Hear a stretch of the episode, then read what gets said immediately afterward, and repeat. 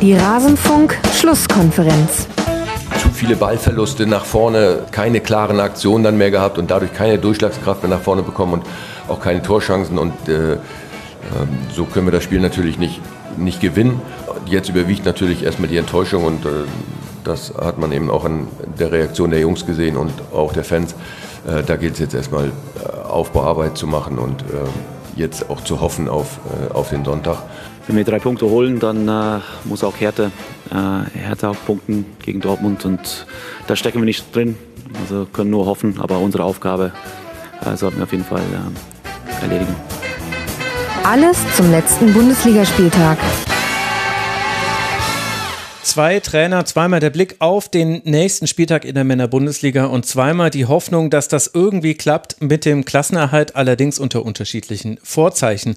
Ihr habt gehört, Marco Kostmann, äh, Trainer von Arminia Bielefeld und Pellegrino Matarazzo, Trainer vom VfB Stuttgart und ihr hört jetzt gerade Max Jakob Ost, den Edgenetzer bei Twitter und die Rasenfunk-Schlusskonferenz, worüber ich mich sehr freue. Schön, dass ihr eingeschaltet habt, liebe Hörerinnen und Hörer. Das hier ist die Schlusskonferenz Nummer 309 59, die zum 33. Spieltag der Männerbundesliga. Und wie ihr es euch sicher schon gedacht habt, legen wir einen Schwerpunkt auf den Abstiegskampf. Wir wollen heute über Stuttgart sprechen. Wir wollen über Bielefeld sprechen. Das wird heute jetzt nicht der Schwerpunkt, wo wir nochmal um die großen Strukturen außenrum eingehen. Heute wollen wir sportlich bleiben, wollen auf die aktuellen Spiele blicken, wollen ein bisschen vorausblicken. Und dann sind wir hoffentlich alle ein bisschen schlauer, was den Abstiegskampf angeht. Schön, dass ihr mit hier seid und schön, dass ich deshalb aus besonderem Anlass jetzt noch drei Gäste begrüßen darf. Zum einen Tiziana Höll, sie ist freie Journalistin und YouTuberin. Ihr solltet ihren Kanal unbedingt abonnieren, wird natürlich in den Shownotes verlinkt. Ihr könnt ihr auch auf Twitter folgen, da ist sie die T-Höll. Hallo Tiziana. Hallo Max, schön, dass ich mal wieder dabei bin. Ich finde es auch schön, dass du mit dabei bist. Und wie entspannt auf einer Skala von sehr bis Ibiza bist du, dass der FC Augsburg das Thema Abstiegskampf geregelt hat, schon am 33. Spieltag? Ja, schon äh, ist Ansichtssache, oder? Ähm, einen Tag vor Schluss hätte auch schon früher sein können, nach meinem Geschmack. Mhm. Aber da werden wir später noch mal ein bisschen drauf eingehen. Und nach dem Spiel heute muss ich sagen, entspannt schon, zufrieden, aber auf keinen Fall. Ja, okay, gut. Ja, das hätte ich kommen sehen müssen. Da bin ich gespannt, wie es bei Paul Huxoll aussieht. Der ist wahrscheinlich weder entspannt noch zufrieden. Ich weiß es nicht. Er ist Fan von Arminia Bielefeld. Ihr kennt ihn ja hoffentlich auch schon aus dem Rasenfunk. Er war ja schon mal hier. Bei Twitter ist er der, der Halbzeit 33 als Ziffer. Hallo Paul, wie ist die Lage? Hallo in die Runde.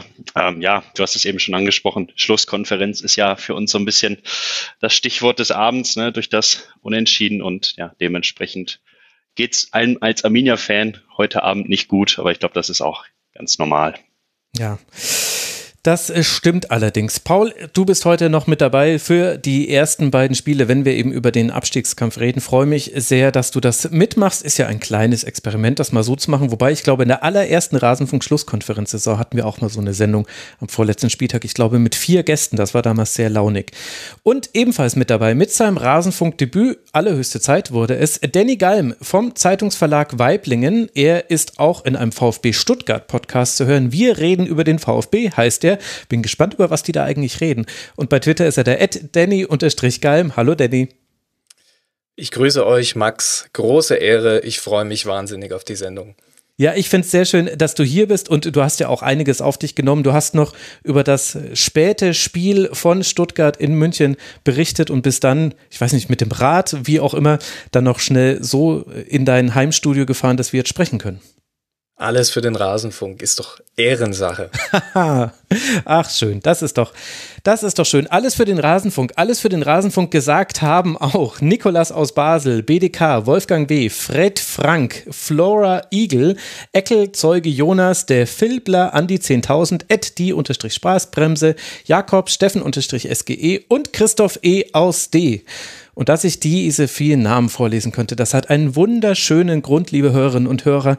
Es ist soweit. Keiner von uns hätte es für möglich gehalten, aber es gibt jetzt wieder einen SupporterInnen-Login, beziehungsweise die Möglichkeit, sich als SupporterIn zu registrieren bei uns.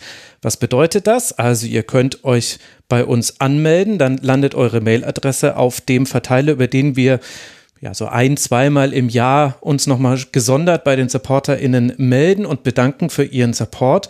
Und seit neuestem könnt ihr jetzt euch dann auch einloggen auf rasenfunk.de, könnt dort eure Kontoinformationen hinterlassen. Die werden natürlich verschlüsselt gespeichert, keine Sorge, ist einer der Gründe, warum das so ewig gedauert hat, dass wir das jetzt alles fertig bekommen haben. Und dann könnt ihr nämlich auch sehen, ob die letzte Zahlung angekommen ist. Das pflegen wir alle vier Wochen ungefähr ein. Also einmal im Monat importieren wir die neuen Zahlungen. Und dann seht ihr, dass euer Geld auch wirklich bei uns gelandet ist. Und wer weiß, vielleicht machen wir in Zukunft noch andere Dinge mit diesem Login. Das alles könnt ihr tun auf unserer Achtung, Trommelwirbel, neuen Webseite. Der Rasenfunk, er hat ein Redesign bekommen. Wir kennen schon seit Ewigkeiten. Im März letzten Jahres hatten wir das erste offizielle Treffen. Rasenfunk.de sieht jetzt komplett neu aus. Es wird auch neue Funktionen geben. Ist noch gar nicht alles online. Das ist jetzt erstmal die erste Variante, die online gegangen ist. Schaut es euch an. Euch ist es ja vielleicht auch schon aufgefallen, dass auch unsere Sendekacheln der Sendung jetzt anders aussehen. Also rasenfunk.de erstrahlt im neuen Glanz. Ganz herzlichen Dank an Tobias Lange, der das Design gemacht hat, an Money, der das Logo gemacht hat und an Frank, dass er das Ganze programmiert hat, zusammen mit Unterstützung. Der Frank hat wirklich geackert. Da könnt ihr ihm mal in Social Media noch ein bisschen Lorbeeren um den Kopf flechten. Das hat er sich verdient. So, dann habe ich noch zwei weitere Ankündigungen. Nein, drei sind sogar.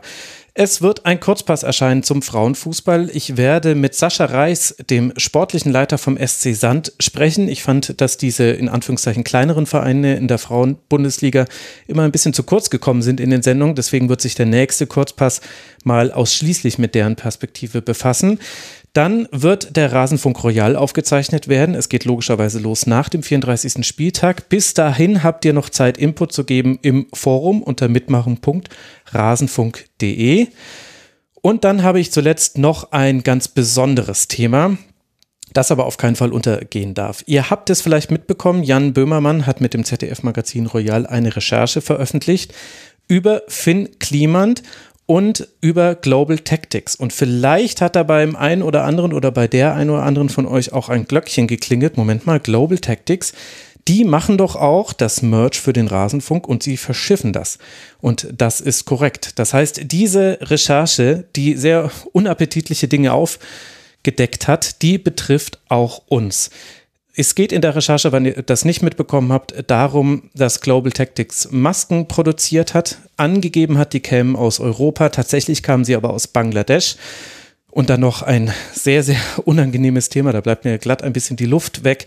Man hat fehlerhafte Masken oder eine erste Fehlproduktion an Flüchtlingscamps in Anführungszeichen gespendet, beziehungsweise es gibt sogar erste Meldungen, dass die zum Selbstkostenpreis verkauft wurden. Also, das sind zwei Themen. Ich versuche das jetzt nur ganz kurz einzusortieren, weil ich das Gefühl habe, wir müssen uns dazu zumindest einmal äußern und wir werden das auch in Zukunft noch tun, keine Sorge.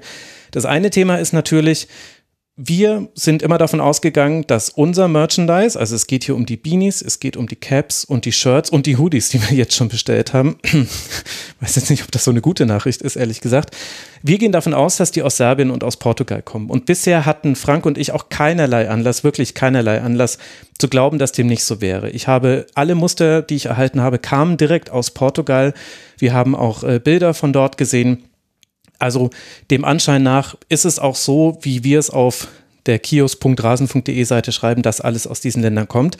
Natürlich müssen wir das jetzt aber irgendwie nochmal anders bewiesen bekommen, weil die Frage stellt sich, was kann man Global Tactics glauben? Und die Frage stellt sich natürlich auch, wollen wir weiter mit Global Tactics zusammenarbeiten, vor allem auch aufgrund dieser äh, Maskengeschichte, die wirklich dann ja auch unter moralischen Gesichtspunkten ich sage es jetzt einfach mal so unter aller Sau ist, Frank und mich, das beschäftigt uns sehr. Das kann ich euch sagen. Gleichzeitig ist es jetzt aber auch kein Thema, wo wir innerhalb von einer Stunde sagen können, wir kündigen den Vertrag, wir suchen uns einen neuen Fulfillment-Dienstleister, wir suchen uns ein neues Lager. Es gibt da Kündigungsfristen. Wir wollen definitiv auch mit Global Tactics sprechen. Wir halten nichts davon, jetzt über Dinge zu überstürzen. Wir wollten euch aber sagen, wir nehmen es ernst. Es ist uns extrem wichtig. Deswegen haben wir uns ja so viel Mühe eigentlich gegeben bei der Auswahl unseres Produzenten, dass wir eben gewisse Standards erfüllen, denn ansonsten wollen wir kein Merchandise haben. Wenn der nicht möglichst nachhaltig und fair hergestellt ist, dann wollen wir das gar nicht haben. Das bringt uns dann nichts. Da haben wir keine Lust drauf. Und ja, also dieses Thema, wir haben es auf dem Schirm, falls ihr es mitbekommen habt. Wenn nicht, dann schaut euch die Recherche an. Sie ist sehr gut, dem Anschein nach. Und ja, auch gut, dass das passiert ist. Es ist einfach nur für uns persönlich jetzt ein bisschen schade, dass uns das auch betrifft. Und wie wir damit weiter verfahren, wir werden es euch auf jeden Fall sagen. Aber jetzt der aktuelle Stand ist, es nervt uns genauso wie euch. Und da wird sich dann vermutlich was tun. Und wir halten euch auf dem Laufenden. Das war ein langes Intro. Das war ein Intro, so lange wie sonst eine Spielbesprechung ist. Aber gut, es ist einiges passiert an diesem Wochenende. Starten wir mit dem Blick auf den Spieltag und starten wir mit dem Blick auf den Abstiegskampf. Wir wollen jetzt gleich als allererstes über das Spiel sprechen, das Danny Gallen sich ganz genau angeguckt hat. Ich rede von der Partie des VfB Stuttgart beim FC Bayern.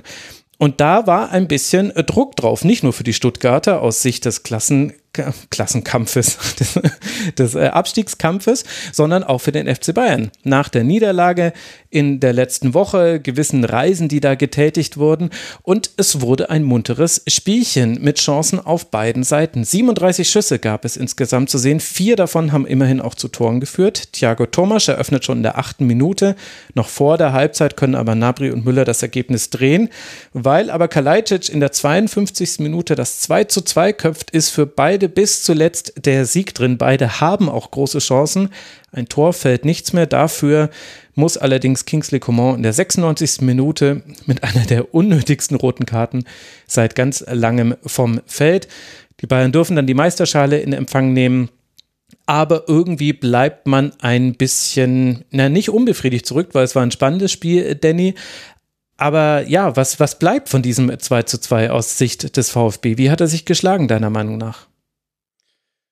Wenn man bedenkt, wie der VfB in diesen Spieltag gegangen ist, nämlich mit dem Wissen, dass äh, Bielefeld und Hertha die Punkte haben liegen lassen und mit dem Wissen, dass man bei München antritt und die die Schale bekommen und die auf Ibiza waren die Woche, da ist ja manchem VfB-Fan die, die, das Herz in die Hose gerutscht, weil man eigentlich dachte, ja, das, das, das kann nur schief gehen.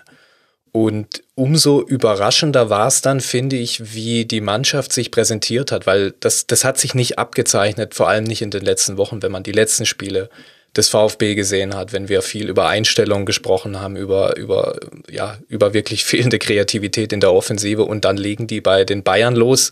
Das Spiel war keine 30 Sekunden alt, da kam gleich mal so ein steiler Pass hinter die hoch aufgerückte Bayernkette von Fürich auf Tomasch und äh, nur die Abseitsfahne hat die erste hundertprozentige Chance entwickelt und dann mhm. das 1-0 von Tomasch. Also das war der VfB zu Glanzzeiten. Das war super gespielt, das war super abgeschlossen. Und ja, du hast den Spielverlauf ja genannt. Wir hatten Chancen für vermutlich drei Spiele auf beiden Seiten, drei Alu-Treffer der Bayern.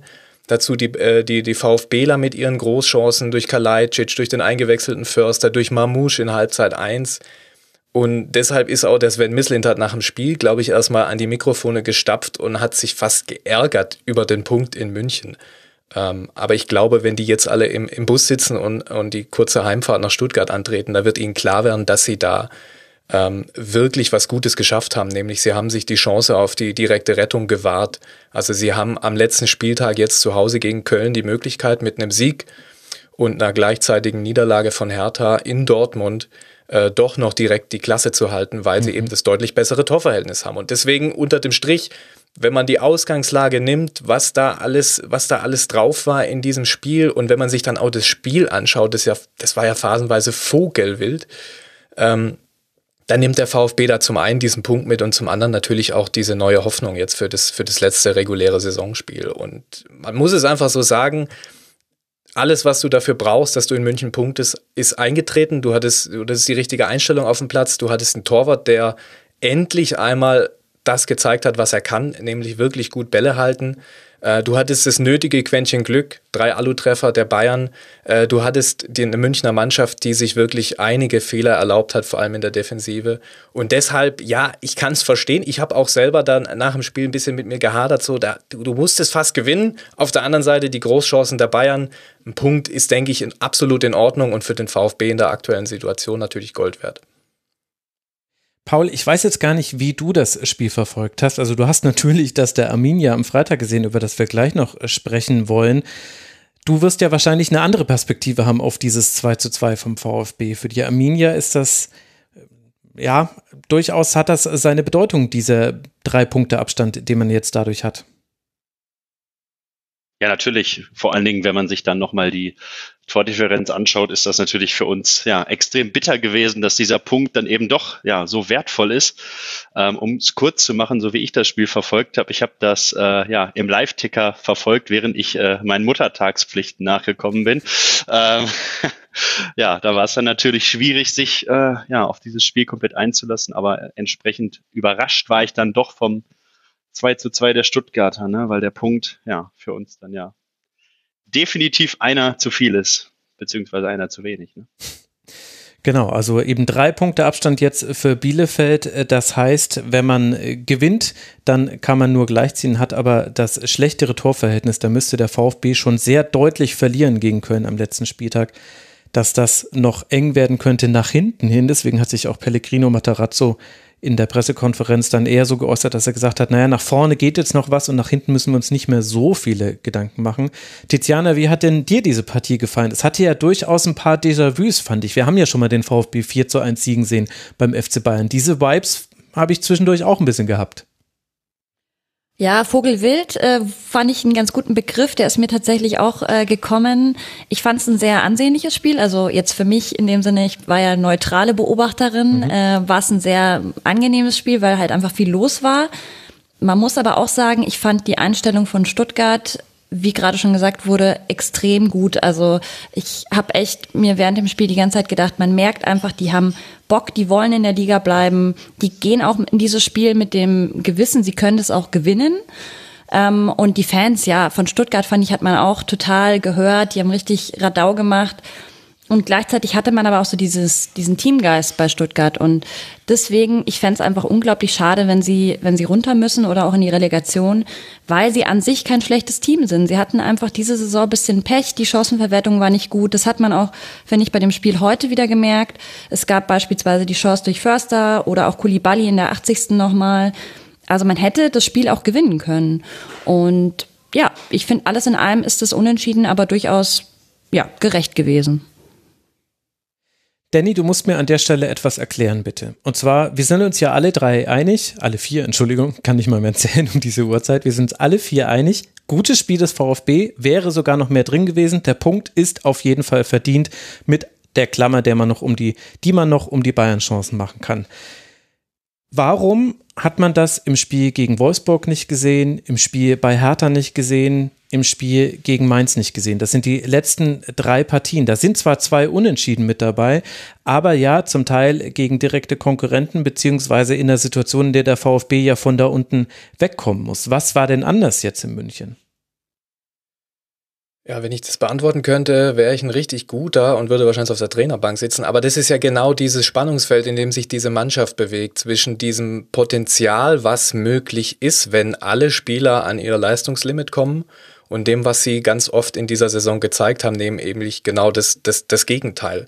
Ähm, und deswegen, das wollte ich damit auch nochmal so skizzieren mit dieser Vorgeschichte. Du hast diese drei Spiele da nochmal angesprochen, vor allem das Hertha-Spiel. Also ich habe mich beim Gedanken wieder erwischt mit, mit diesem Engagement und auch mit der Entschlossenheit, wo man zu Werke gegangen ist, jetzt in München, wenn man da gegen die Hertha mhm. so in dieses Spiel gegangen wäre, wäre da deutlich mehr möglich gewesen als eine 0-2-Pleite. Aber das ist ja genau diese Spielzeit, dieses große Problem, dass diese Mannschaft einfach die ganze Zeit hat. Es ist, es ist einfach viel möglich mit diesem Kader, auch mit diesem tollen Trainer. Äh, das haben sie letzte Saison schon unter Beweis gestellt, als sie sensationell Neunter wurden nach dem Aufstieg.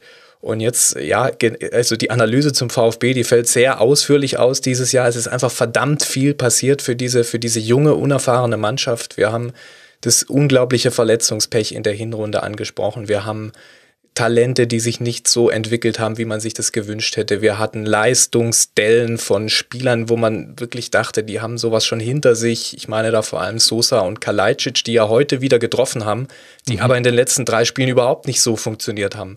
Und das zeichnet, das Einzige, was den VfB in dieser Saison auszeichnet, ist diese Inkonstanz. Weil ansonsten sind wir uns mal ehrlich, wenn sie ihr Potenzial abrufen würden, und sie zeigen ja immer auch ab und an mal zu, was sie in der Lage wären, dann müssten wir nicht am vorletzten Spieltag äh, über diese Tabellenregion äh, sprechen. Das ist ja auch jedem klar. Und deswegen ist dieser Punkt jetzt in München, glaube ich, vor allem für den, für den Kopf total wichtig, für diese, für diese junge Mannschaft, weil man hat einfach in den letzten Spielen gesehen, wie sehr der Kopf bei denen eine Rolle spielt. Mhm. Also wenn man die Anfangsphasen gesehen hat gegen, gegen Wolfsburg letzte Woche zu Hause, gegen Hertha auswärts im Olympiastadion, da war der VfB verängstigt, da haben denen die Knie geschlottert. Äh, das hat überhaupt nicht funktioniert. Und jetzt in München. Der Trainer hat es unter der Woche schon angekündigt, so ein bisschen so Underdog-mäßig. Das tut uns vielleicht auch mal ganz gut. Und ich finde, das hat man auf dem Platz gesehen. Das hat man wirklich gesehen. Nichts zu verlieren quasi. Wenn wir hier 3-0 verlieren in München, ist uns auch keiner böse in An- und Abführung. Ähm, und irgendwie hat es der Mannschaft dann gut getan, als dieser Druck, diese große Last des Abstiegskampfs weg war. Und dann konnte man natürlich auch ein bisschen befreiter aufspielen und dass die Jungs kicken können, dass Sosa tolle Flanken schlagen kann, dass Kalajdzic ein super Kopfballspieler ist dass dieser Thiago Thomas, der im Winter aus Lissabon kam, äh, ganz, ganz, ganz viel mitbringt. Der ist 19 Jahre alt, ich möchte es nur noch mal reinwerfen. Ähm, das ist bekannt. Und ja, die, die, die letzte Erklärung, warum sie das nicht immer auf den Platz bringen können, die kann ich dir leider nicht liefern. Die kann dir aber auch der Trainer, glaube ich, nicht liefern. Hat es denn vielleicht damit zu tun, dass man bei Bayern wusste, wie man attackieren kann, also wie man eine Schwäche von Bayern auf eine eigene Stärke legen kann. Also wenn ich jetzt eben versuche, diese Spiele nebeneinander zu legen, Mainz, Hertha, Wolfsburg und jetzt dieses Bayern-Spiel, dann ist für mich der eine große Unterschied die Einbindung von Kalajdzic dass man im Aufbauspiel diese langen Bälle auf ihn hat, dass man versucht, eine Seite zu überladen. Das war gegen Bayern jetzt die Davis-Seite, weil man ja auch weiß, dass er derjenige ist, der weiter aufrückt. Und dass man dann im Fall eines Ballgewinns lang auf Kalajdzic und dann wird abgelegt und die Tiefe wird attackiert und dann hat man ja die Geschwindigkeit.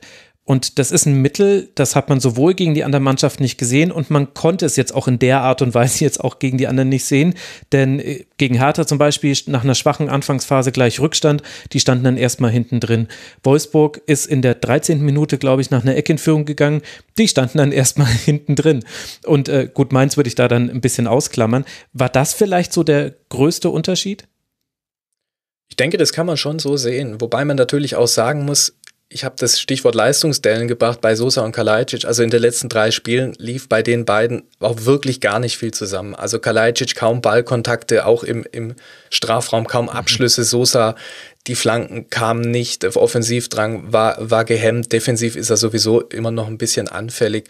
Ähm, aber du hast natürlich recht, wenn man sich angeschaut hat, wie die Bayern hier heute zu Werke gegangen sind, da waren unglaublich viele Räume hinter der Kette und das hat der VfB natürlich eiskalt ausgenutzt, wobei eiskalt ausgenutzt haben sie es nicht, sonst hätten sie gewonnen. Aber sie haben diese Schwachstellen erkannt, sie haben sie gezielt bespielt und sind deshalb in wirklich gefährliche Räume bekommen. Und, und wenn man, wenn man diese Chancen sich nochmal anschaut, vor allem in Halbzeit Halbzeit 1 äh, von Mamouche und dann in Halbzeit 2 äh, von, von Philipp Förster und Tongi Kulibali. Da war so viel drin für den VfB Stuttgart.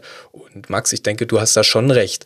Wenn man das dann vergleicht, die Hertha ging früh in Führung, Wolfsburg hat ein relativ frühes Tor gemacht und dann haben die natürlich erstmal hinten ein bisschen Beton angerührt. Und das kommt einer Mannschaft wie dem VfB, die einen sehr äh, spielerischen Ansatz verfolgt, natürlich in so einer Phase, in der sie immer noch stecken, in so einer Abstiegskampfphase, dann überhaupt nicht entgegen. Da hat man zu Hause gespielt gegen Wolfsburg, es wurde ein bisschen unruhig auch so, Mensch, mhm. da geht überhaupt nichts zusammen. Es sind junge Kerle auf dem Platz, die solche Situationen noch nicht erlebt haben. Und insofern ist ihnen diese Spielweise, diese doch luftige Münchner Defensive sicherlich entgegengekommen heute. Tiziana, du bist ja Abstiegskampf erprobt als Anhängerin des FC Augsburg und du musstest ja auch in dieser Saison sehen, man kann gegen Stuttgart verlieren. Das war der letzte Sieg des VfB. Das war ein 3 zu 2 und ein, ein gutes Spiel vom VfB, wo man zweimal zurücklag. Was hast du denn jetzt gesehen? Ich nehme an, dass du dieses 2 zu 3 damals sehr genau verfolgt hast und jetzt ja diese Partie auch. Gab es da Unterschiede für dich zu erkennen? Boah, also ich finde, du kannst jetzt halt auch schwer äh, Augsburg mit Bayern vergleichen. sind andere Teams natürlich. Ja. Also Augsburg steht natürlich auch defensiv, äh, würde ich sagen. Eigentlich ist das ja die große Stärke von Augsburg, wobei das heute auch nicht der Fall war gegen Leipzig. Aber grundsätzlich sind wir eigentlich äh, in der Defensive sehr kompakt. Ähm, heute muss ich sagen, wie gesagt, ich, ich fand, Stuttgart hat mir gut gefallen. Ähm, sie hatten immer wieder auch Akzente nach vorne, waren aber hinten auch nicht immer, aber sie haben es wenigstens leidenschaftlich wegverteidigt hinten. Und klar gab es da auch mal wieder Situationen, ähm, wo man sagen muss, äh, da hat es dann gebrannt so. Äh, da hätte es ja auch für die Bayern durchaus das eine oder andere Tor geben können. Aber äh, ich denke da jetzt zum Beispiel auch an, an äh, Nian Su, der irgendwie äh, ganz schlecht auch gegen Kalajdzic äh, verteidigt hat. Also auch die Bayern hatten da äh, hinten echt äh, Probleme. Aber das fand ich irgendwie schön an Stuttgart zu sehen, weil ich schon manche Parallelen zwischen Augsburg und Stuttgart sehe, gerade was äh, Dani auch gesagt hat, so dieses, äh, wenn man eben auch in Rückstand gerät, dass man sich sehr schwer tut, das dann auszugleichen, ist ja bei Augsburg auch so. Nur bei Augsburg fehlt einfach oft sehr diese offensiven Akzente. Da tun sie sich sehr schwer. Und ja, da bin ich fast ein bisschen neidisch auf die Stuttgarter. Ja, die drehen ja dann auch gerne hinten raus nochmal ein Spiel, zumindest wenn es zu Hause stattfindet. So hat es ja damals gegen Augsburg auch ganz gut geklappt. Danny, du hast vorhin in dem Nebensatz schon mal gesagt, man habe einen sehr guten Trainer. Ich spiele da jetzt mal Advocatus Diaboli. Wie passt denn diese Aussage zusammen mit dem schlechten Abschneiden in vielen der entscheidenden Spiele jetzt? Dieses Bayern-Spiel, das haben wir ja schon rausgearbeitet, ist ja durchaus ein bisschen die Ausnahme. Ja, das ist eine gute Frage. Also ich, ich glaube, wir müssen da mit einbedenken, aus was für einer Historie wir hier in Stuttgart kommen. Und der VfB, das brauche ich euch, glaube ich, nicht zu erzählen, war die letzten Jahre, beziehungsweise alle Jahre quasi nach der Meisterschaft 2007, war das ein Schleudersitz da unten in Cannstatt. Und eben mit äh, Thomas Hitzelsberger und mit Sven Mislintat hat man erstmal auf der Entscheiderposition oben ein bisschen Kontinuität gesorgt und dann 2019 auch eben mit Pellegrino Matarazzo. Und der hat eben auch durch seine Art, durch seine Art des, des Coachings, aber vor allem auch durch seine Art der Kommunikation, finde ich, so ein bisschen neue Standards gesetzt. Was, was, das hat man hier in Stuttgart so einfach noch nicht erlebt. Also in den, in den Jahren zumindest, seitdem ich den VfB begleite, und das ist jetzt auch schon fünf, sechs Jahre her, äh, habe ich so etwas noch nicht erlebt. Und es ist unbestritten, dass dieser Mann ähm, wunderbar darin ist, junge Talente weiterzuentwickeln. Und beim Stichwort Arbeiten mit jungen Spielern, da muss einem auch jedem klar sein, dass es auch mal ganz, ganz eng werden kann und auch wird. Und das vergessen, glaube ich, viele, wenn wir die Saison des VfB Stuttgart anschauen. Es liegt auch an der Spielweise der Mannschaft, weil sie einfach hätte schon viel früher die Sache klar machen können. Aber von Anfang an hat Sven Mislintat, hat Pellegrino Matarazzo, wurde kommuniziert, es geht hier einzig und allein um den Klassenverbleib in dieser Saison. Das war denen von Beginn an klar, dass das eng werden wird. Und es darf deshalb nicht so sehr überraschend kommen, dass man sich jetzt kurz vor Schluss hier noch unten drin befindet, weil die Arbeit an diesem neuen eingeschlagenen Stuttgarter Weg, die bringt diese Gefahr einfach mit sich. Das hängt dann auch noch damit zusammen, dass das Sven Mislint hat mit seiner Transferstrategie, das ist ja schon ein bisschen Zockerei auch. Äh, groß andere Möglichkeiten hat der VfB auch nicht finanzieller Art. Also da werden schon viele junge Spieler verpflichtet und man hofft eben, dass ein, zwei einschlagen, beziehungsweise dass die, die man da hat, schon die Jungen, dass die nochmal den nächsten Schritt gehen. Da gibt's aber keine Gewissheit drauf. Und genau deshalb ist es, glaube ich, fällt es jetzt gar nicht so sehr negativ auf den Trainer zurück, dass sie jetzt auf so einem schlechten Tabellenplatz stehen, äh, kurz vor Saisonschluss. Das ist einfach der Weg, den der VfB eingeschlagen hat nach Jahren der, ja, der, wo die Trainer und die Sportdirektoren reihenweise sich die, die Klinke in die Hand gegeben haben, quasi an der Mercedesstraße da unten. Äh, setzt man jetzt eben seit 2019 mal wirklich auch stur teilweise. Das wurde ja auch kritisiert. Also dieser Stuttgarter Weg ist ja ja keineswegs unkritisch zu sehen und wird auch heiß diskutiert teilweise. Aber das ist einfach mal, dass man gesagt hat in Stuttgart, Leute, wir hatten das alles. Wir hatten das, es läuft nicht gut, wir hauen einen Trainer raus, es läuft wieder eine halbe Saison gut und dann fangen wir wieder von vorne an, beziehungsweise mhm. schmeißen den Sportdirektor raus, es kommt der nächste mit neuen Ideen und alles wieder auf Null. Das hatte man alles in Cannstatt und man hat gesehen, wohin es führt, nämlich in die zweite Liga wieder zurück. So, jetzt ist es immer noch nicht abgewendet, dieses Worst-Case-Szenario, aber man bleibt dennoch sich treu. Man bleibt sich wirklich stur auch ein Stück weit treu und stärkt dem Trainer den Rücken, stärkt der Mannschaft den Rücken. Und deswegen, ich sehe es gar nicht, also ich finde, es spricht nicht wirklich so negativ für den Trainer Pellegrino Matarazzo, denn wenn man das sieht, wie er mit der Mannschaft arbeitet, also in der täglichen Trainingsarbeit, aber auch während der Spiele, er bietet der Mannschaft so viele Lösungen an, er ist so flexibel, Das kann man jetzt natürlich auch wieder negativ sehen. Die einen sagen dann, oh, da ist zu viel Wechsel drin und jetzt stellt er wieder um auf Viererkette und mit der Dreierkette ging es doch viel besser. Er bietet einfach immer wieder Lösungen an. Er hat eine ganz analytische, klare Art und ja, ich habe es beschrieben. Es ist eine verdammt junge Mannschaft. Auf diese Mannschaft ist verdammt viel eingeprasselt. Äh, man ist jetzt in einer wirklich äh, bescheidenen Situation, aber man hat es nach wie vor in der eigenen Hand. Man kann es schaffen, zur Not über die Relegation und dann muss man mal schauen, was daraus wird. Ein Punkt, der hat mich jetzt besonders interessiert von dem, was du gesagt hast. Also es war natürlich alles interessant, war falsch formuliert, aber du hast gesagt, er hat die Kommunikation auf einen neuen Standort gehoben und du hättest das beim VfB noch nicht erlebt. Was meinst du denn damit? Ich meine damit ganz konkret, äh, wenn es um Sachfragen geht, auf, auf Pressekonferenzen. Der Trainer, es war, glaube ich, die Pressekonferenz nach dem 0 zu 2 in Berlin, und in der Spieltagspressekonferenz dann vor dem Heimspiel gegen Wolfsburg, da habe ich ihn, glaube ich, gefragt, wie man das jetzt nochmal, wie man das jetzt nochmal bewertet hat, analysiert hat. Da wurde eine knallharte Analyse angekündigt. Und dann hat er mal 10, 12 Minuten lang auf einer Pressekonferenz quasi die Hosen runtergelassen in An- und Abführung, hat einfach mal äh, wirklich diese Gedanken, die er mit der Mannschaft geteilt hat, auch mit den Journalisten und damit auch mit der Öffentlichkeit geteilt. Und das meine ich eben mit dieser klaren, analytischen, strukturierten Art, die Pellegrino Matarazzo hat. Also ich, ich, ich finde das einfach beeindruckend. Ich habe beim VfB schon ganz andere Trainer erlebt, die auch anders kommunizieren. Taifun Korkut, Markus Weinzierl und so weiter und so fort. Da waren diese Pressekonferenzen meist sehr dröge Angelegenheiten. Das muss man einfach so sagen. An Taifun Korkut, den hat man was gefragt und dann hat er gesagt, nö, möchte ich nichts zu sagen. Punkt, fertig aus. Da kommt dann vielleicht noch dazu, dass der Pellegrino Matarazzo auch wenn mal die Mikrofone aus sind, ein unfassbar höflicher Mensch ist. Ähm, der versucht selbst jeder noch so blöden Journalistenfrage, und ja, die gibt es zuhauf, ähm, noch was abzugewinnen und irgendwas Sinnvolles zu sagen. Und ich, ich schätze das wirklich sehr, weil das ist auch so ein Stück weit, finde ich, man zeigt ein bisschen Respekt gegenüber auch den, den Journalisten. Natürlich kennen wir uns nicht so gut aus wie er, aber wir haben natürlich das Recht, kritisch nachzufragen. Und, und wenn man dann sachlich in der Sache fair bleibt, kriegt man auch immer eine vernünftige Antwort. Und für mich ist es in der Kommunikation eine Art und Weise. Und wenn man dann noch das Gesamtpaket sieht, mit dem Sven Mislintat, der ja auch, äh, was die Kommunikation angeht, wirklich wirklich äh, bärenstark ist, äh, dann, dann hat der VfB da wirklich zwei äh, Galionsfiguren vorne stehen, nach denen sich, glaube ich, andere Vereine die Finger lecken. An der Stelle würde ich gerne Paul mal mit reinholen, denn Paul, die Arminia hat ja den Trainer gewechselt. Stefan Kramer ist nicht mehr, jetzt ist Marco Kostmann schon da, schon eine ganze Weile zusammen mit Michael Henke.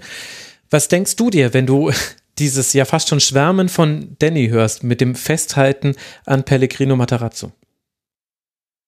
Ja, zuallererst denke ich mir natürlich, dass ich äh, ja gerne dasselbe behaupten würde von äh, Arminia, das ist klar.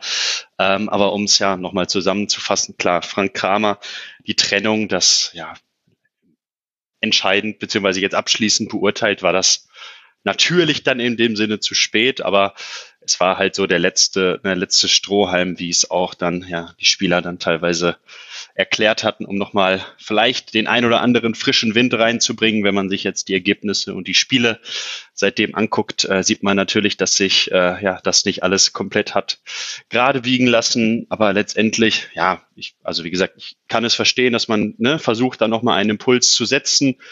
Ähm, es war ja sehr, sehr lange auch immer das Thema, diese ja, ich glaube, es hieß auch immer Nibelungentreue von äh, Samir Arabi gegenüber mhm. Frank Kramer und dass sie dann irgendwann ja jetzt doch gebrochen wurde, ähm, erfordert mit Sicherheit auch viel Mut, ne? weil man hätte den Weg ja auch einfach weitergehen können und dann nach 34 Spieltagen sagen können, ja, hat nicht gereicht. Ähm, man wollte versuchen, vielleicht noch irgendwie die Kehrtwende zu erreichen. Das hat jetzt auch nicht geklappt. Jetzt hat sich ja so gesehen das Ganze nicht gelohnt. Aber ja, klar, also wie gesagt, ich glaube auch, dass Materazzo da grundsätzlich einen sehr guten Job macht. Das erinnert mich auch so ein bisschen noch an eure Zweitliga-Zeit. Äh, Danny, da war das ja auch schon mal ähnlich. Da war ja auch schon ähm, häufig mal hinterfragt worden. War, ist das so? Habe ich das noch richtig in Erinnerung, weil es da so rumging, ob ihr dann letztendlich doch den Aufstieg schafft oder nicht? Absolut. Und zwar diese Situation, die du da beschreibst, die, die bringt der Pellegrino Matarazzo gerne auch selber immer. Also auch jetzt konkret vor dem Bayern-Spiel. Da wurde nämlich gefragt, ob so diese Herausforderung jetzt im Abstiegskampf, ob das für ihn auch persönlich als Trainer so seine, seine schwierigste Herausforderung ist in seiner noch jungen Laufbahn. Und da hat er gesagt, ja, das ist schon kein Zuckerschlecken, aber wir waren auch mal in der Zweitligasaison äh, richtig schlecht dagestanden und da hatte der VfB nämlich das Derby verloren beim KSC, ich glaube mit 0 zu 2, äh, hatte dann ein Heimspiel äh, gegen den HSV, der damals auch noch um Aufstieg oben mitgespielt hat und hat da auch 2-0, meine ich, hinten gelegen und dann wirklich mit einer Energieleistung das noch gedreht. Ähm, aber das ist ein Beispiel, das auch der Pellegrino Matarazzo immer wieder äh, auch gerne anführt. Also es gab auf diesem Weg aus der zweiten Liga raus auch einige einige schwierige Momente und letztlich ist der VfB da damals ja auch aufgestiegen, weil es der HSV verkackt hat. Das muss man einfach klar so sagen. Ja, stimmt. Wenn man sich da nochmal äh, zurückerinnert, so sind allerdings schon so manche Mannschaften aufgestiegen in den letzten Jahren. Aber vielleicht packt ja der HSV dieses Jahr. Die Finger sind äh, gekreuzt äh, dafür. Wie wichtig würdest du denn sagen, Danny, ist denn dann der Faktor Kommunikation nach außen? Das finde ich nämlich durchaus, also ich finde das interessant, was du über Matarazzo gesagt hast, ist auch was, was mir selber auch aufgefallen ist ich gucke ja auch relativ viele Spieltagskonferenzen und logischerweise liegen mir die Trainertypen auch näher, die die durchaus mal Einblicke geben in ihre Analyse, denn das macht mir den Job leichter. Dann weiß ich eher, was sie sich gedacht haben, dann weiß ich auch, ob meine eigenen Beobachtungen jetzt halbwegs gepasst haben oder ob ich da was ganz grob übersehen habe. Wie wichtig glaubst du ist dieser Faktor jetzt vielleicht eben auch dann in Abgrenzung, die, wie zum Beispiel eben zu einem Stefan Kramer oder einem Marco Kostmann, den wir ja auch im Intro, Intro gehört haben, bei denen ich das Gefühl habe, also über Kramer hört man, dass er vom persönlichen Umgang her mit den Journalisten ein sehr netter Mensch äh, sein soll. Äh, bei Marco Kostmann habe ich diesen Eindruck auch. Pellegrino Matarazzo auch. Keiner von den dreien allerdings ist jetzt in der Lage, mich emotional irgendwie anzuzünden. Und das muss ja ein Trainer durchaus auch schaffen. Wie wichtig würdest du sagen, ist im Abstiegskampf diese emotionale Kommunikation eines Trainers, die ja aufs Umfeld auch strahlen kann?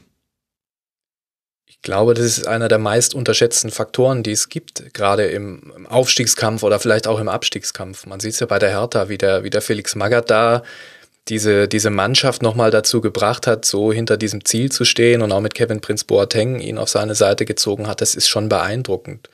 Und ja, beim VfB, man muss es ja auch sagen, es, es gab ja auch kritische Stimmen an der Kommunikation, nämlich Stichwort Schön, Schönrederei. Und es ist immer auch ein schmaler Grad für die handelnden Personen, wenn man, wenn man beispielsweise das 0 zu 0 bei Mainz 05 nimmt vor, vor zweieinhalb Wochen des VfB. Da hat man dann mhm. gesagt, ja Mensch, ein Punkt bei den Mainzern, das ist so eine heimstarke Mannschaft, das ist doch alles schön und gut. Da wurde danach viel kritisiert, dass man da vielleicht auch in der Kommunikation nach außen hätte vielleicht ein bisschen, ein bisschen schärfer sein müssen. Ich, ich weiß nicht, ob es in der Kommunikation nach außen dann so wichtig ist, wenn man den Pellegrino Matarazzo sieht, wie er coacht, wie er an der Seitenlinie ist, dann sieht man einfach auch, dass seine Kommunikation zur Mannschaft hin auch sehr emotional sein kann. Der ist Italo-Amerikaner, der hat italienisches Blut, der ist ein Heißsporn. Das glaubt man gar nicht so sehr, wenn man die, diese analytischen Pressekonferenzen sieht, wenn er da sitzt, ist studierter Mathematiker, hat seine Brille auf, ist immer höflich, ist eigentlich nie aus der Fassung zu bringen und man, man muss ihn mal beobachten bei diesen Spielen. Also die Coaching-Zone, diese, diese Feldumgranzung da, die, die verlässt der äh, alle 30 Sekunden muss der wieder eingefangen werden. Also der ist auch, in dem schlummert auch ein Vulkan. Also der ist wirklich auch ein ganz emotionaler Typ. Und was wir so mitbekommen, wir Journalisten, ist es wohl auch so, dass er bei der Mannschaft auch die, die richtigen Töne treffen kann mit seiner Ansprache. Er ist da sehr variabel, sehr abwechslungsreich ähm, und kann eben zum einen der analytische Fußballprofessor sein, der dir wirklich alles nochmal im Detail erklärt, der dich aber offensichtlich auch anzünden kann. Ansonsten wenn wir jetzt das Spiel in München heute nochmal nehmen, die Mannschaft war heute hellwach von dem, vom Anpfiff weg auf dem Platz.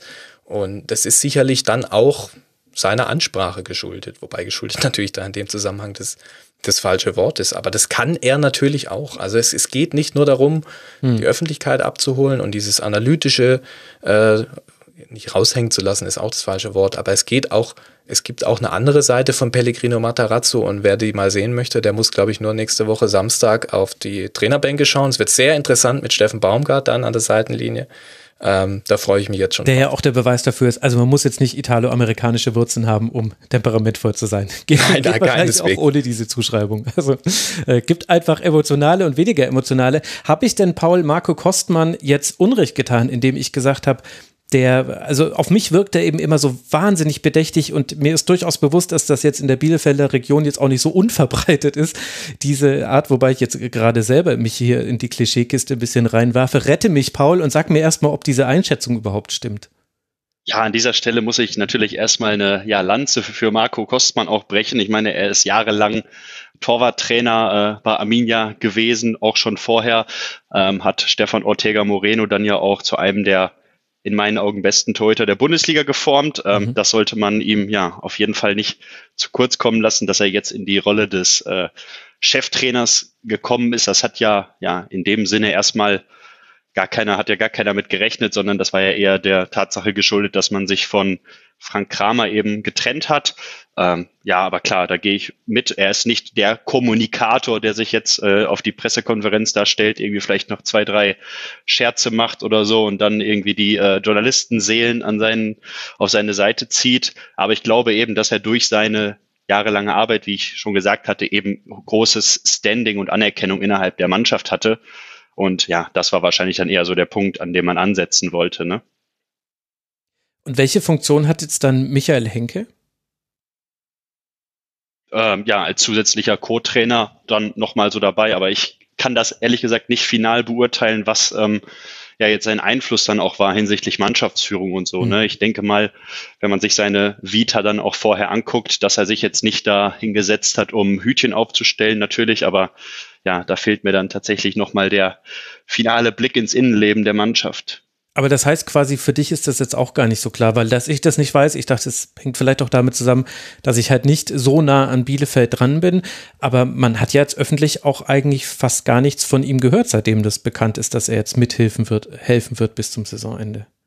Nee, genau, der ist äh, jetzt gar nicht groß öffentlich in Erscheinung getreten, vielleicht auch nicht seine Art, ne, als äh, ja, ewiger Erfolgsco-Trainer dann auch, ne, von Ottmar Hitzfeld und so, früher, wer sich noch äh, erinnert.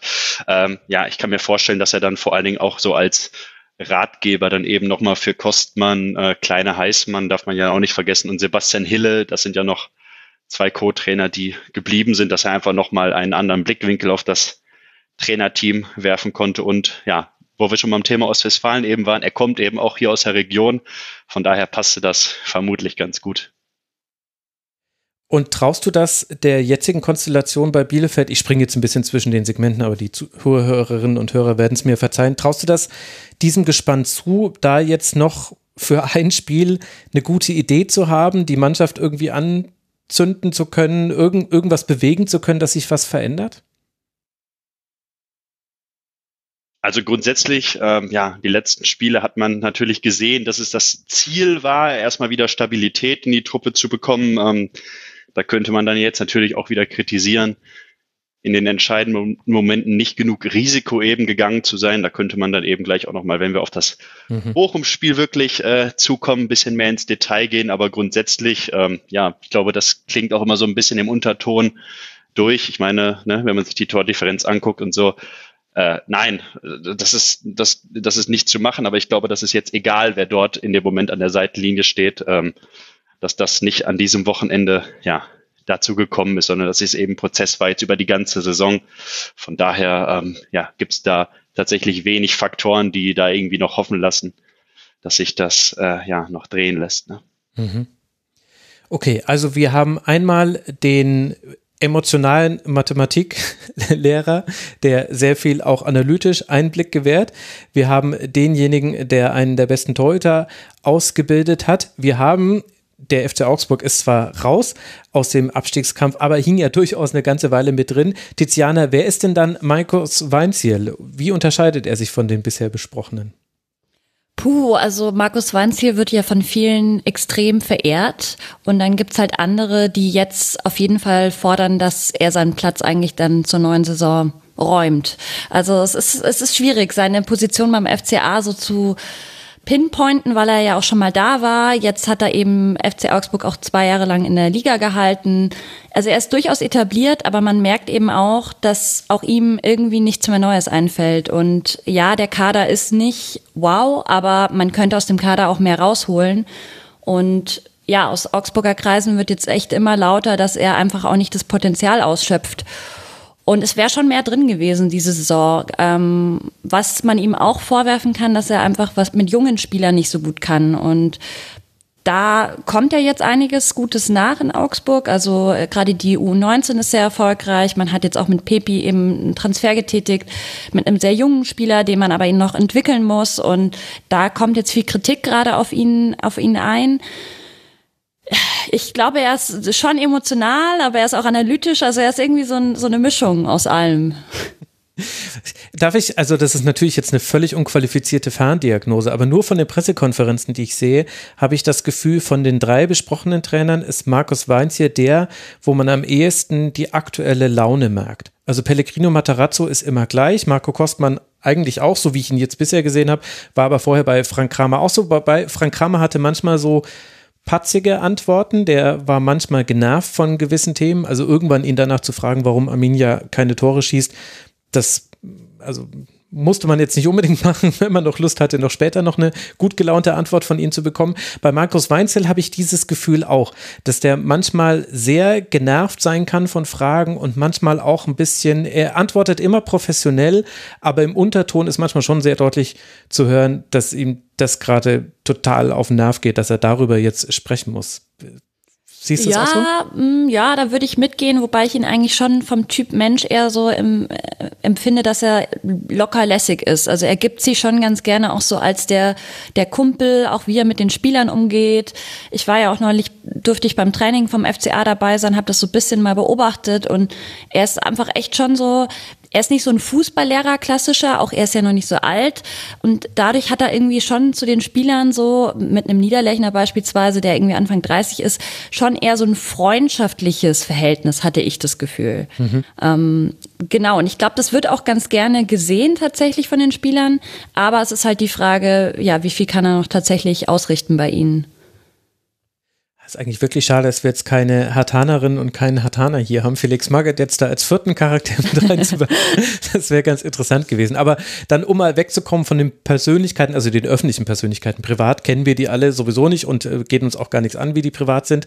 Also, um jetzt mal wegzukommen von, von diesen Randfaktoren, ja dann letztlich doch, wenn wir über Fußball sprechen, wir gingen ja in dieses Segment hinein über ein Spiel des VfB bei Bayern. Und bevor wir gleich noch auch über das Spiel von Bielefeld sprechen und dann mal vielleicht einen kleinen Ausblick wagen, Danny, an dich nochmal die Frage, damit es auch nicht komplett untergeht.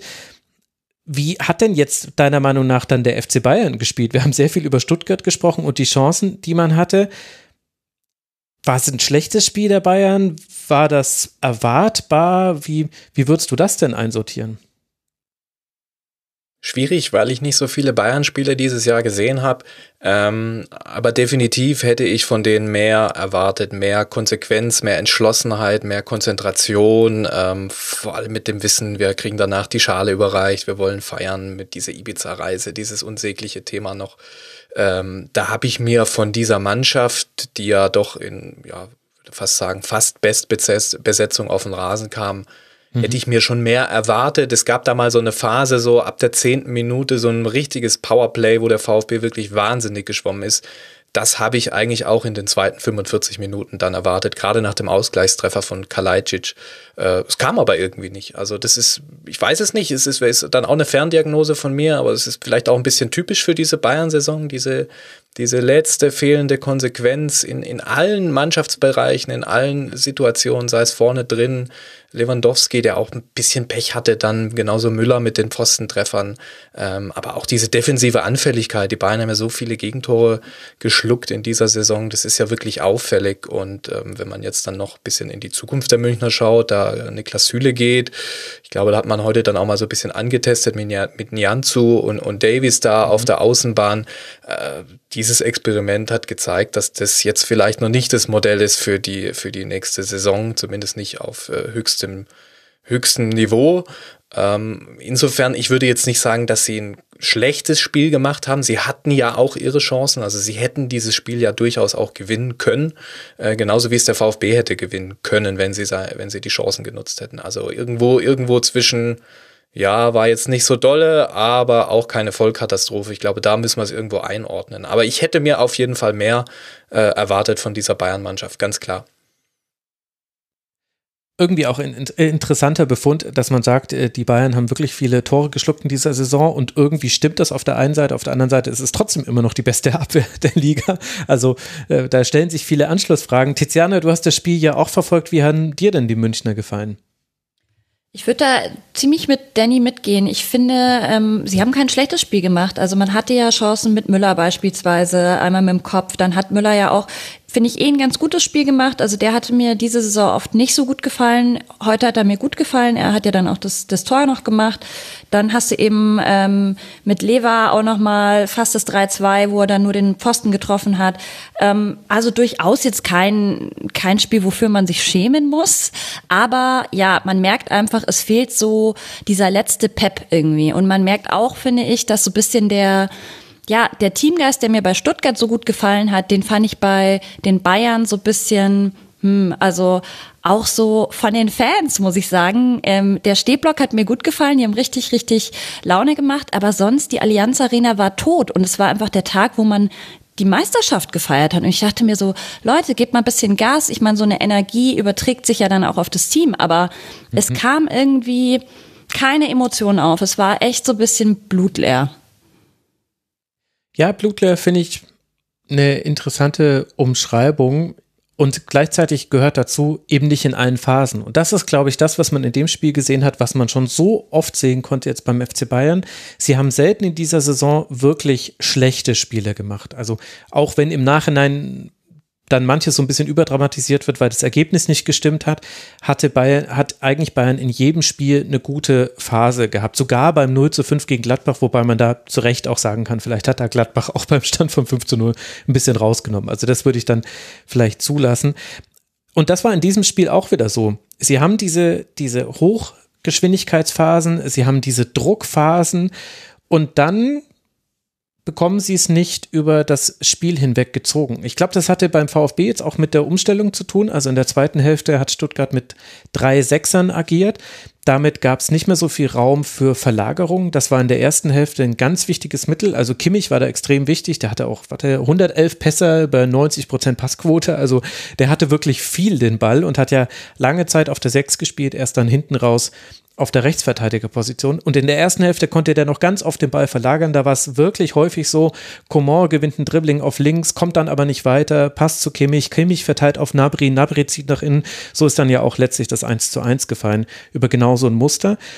Und dann sind eben zwei Sachen passiert. Das eine ist, dass du ein gewisses Tempo kann auch der FC Bayern nicht gehen über 90 Minuten und dann hat eben der VfB darauf reagiert. Hat eben da auch die Möglichkeit dann zu sagen, ja gut, wir bringen einfach noch, also einfach in Anführungszeichen, wir bringen Karasor, der kann sich noch fallen lassen gegen den Ball, wenn wir unter Druck stehen. Und mit Ball kann er aber dann versuchen rauszuschieben und die Mamouche-Rolle jetzt nicht, äh, im Mangala bringt man natürlich, Entschuldigung, Karasor stand natürlich schon auf dem Feld, ähm, aber Karasor war derjenige, der vorgeschoben hat, deswegen habe ich über ihn jetzt gesprochen. Und dadurch war dieser Raum nicht mehr so da, also diese Pässe vom Flügel in den Sechserraum, die kamen dann viel seltener selten. Das war alles viel, viel enger. Ab dann gab es diese ganz vielen engen Kombinationen, die Bayern sehr, sehr häufig spielt, vom Flügel kommend. Und dann kannst du immer bis zuletzt nicht sagen, schaffen die es jetzt, den Ball so durchzustecken, dass gleich einer alleine vor Müller steht und entweder schießen kann oder nochmal querlegt.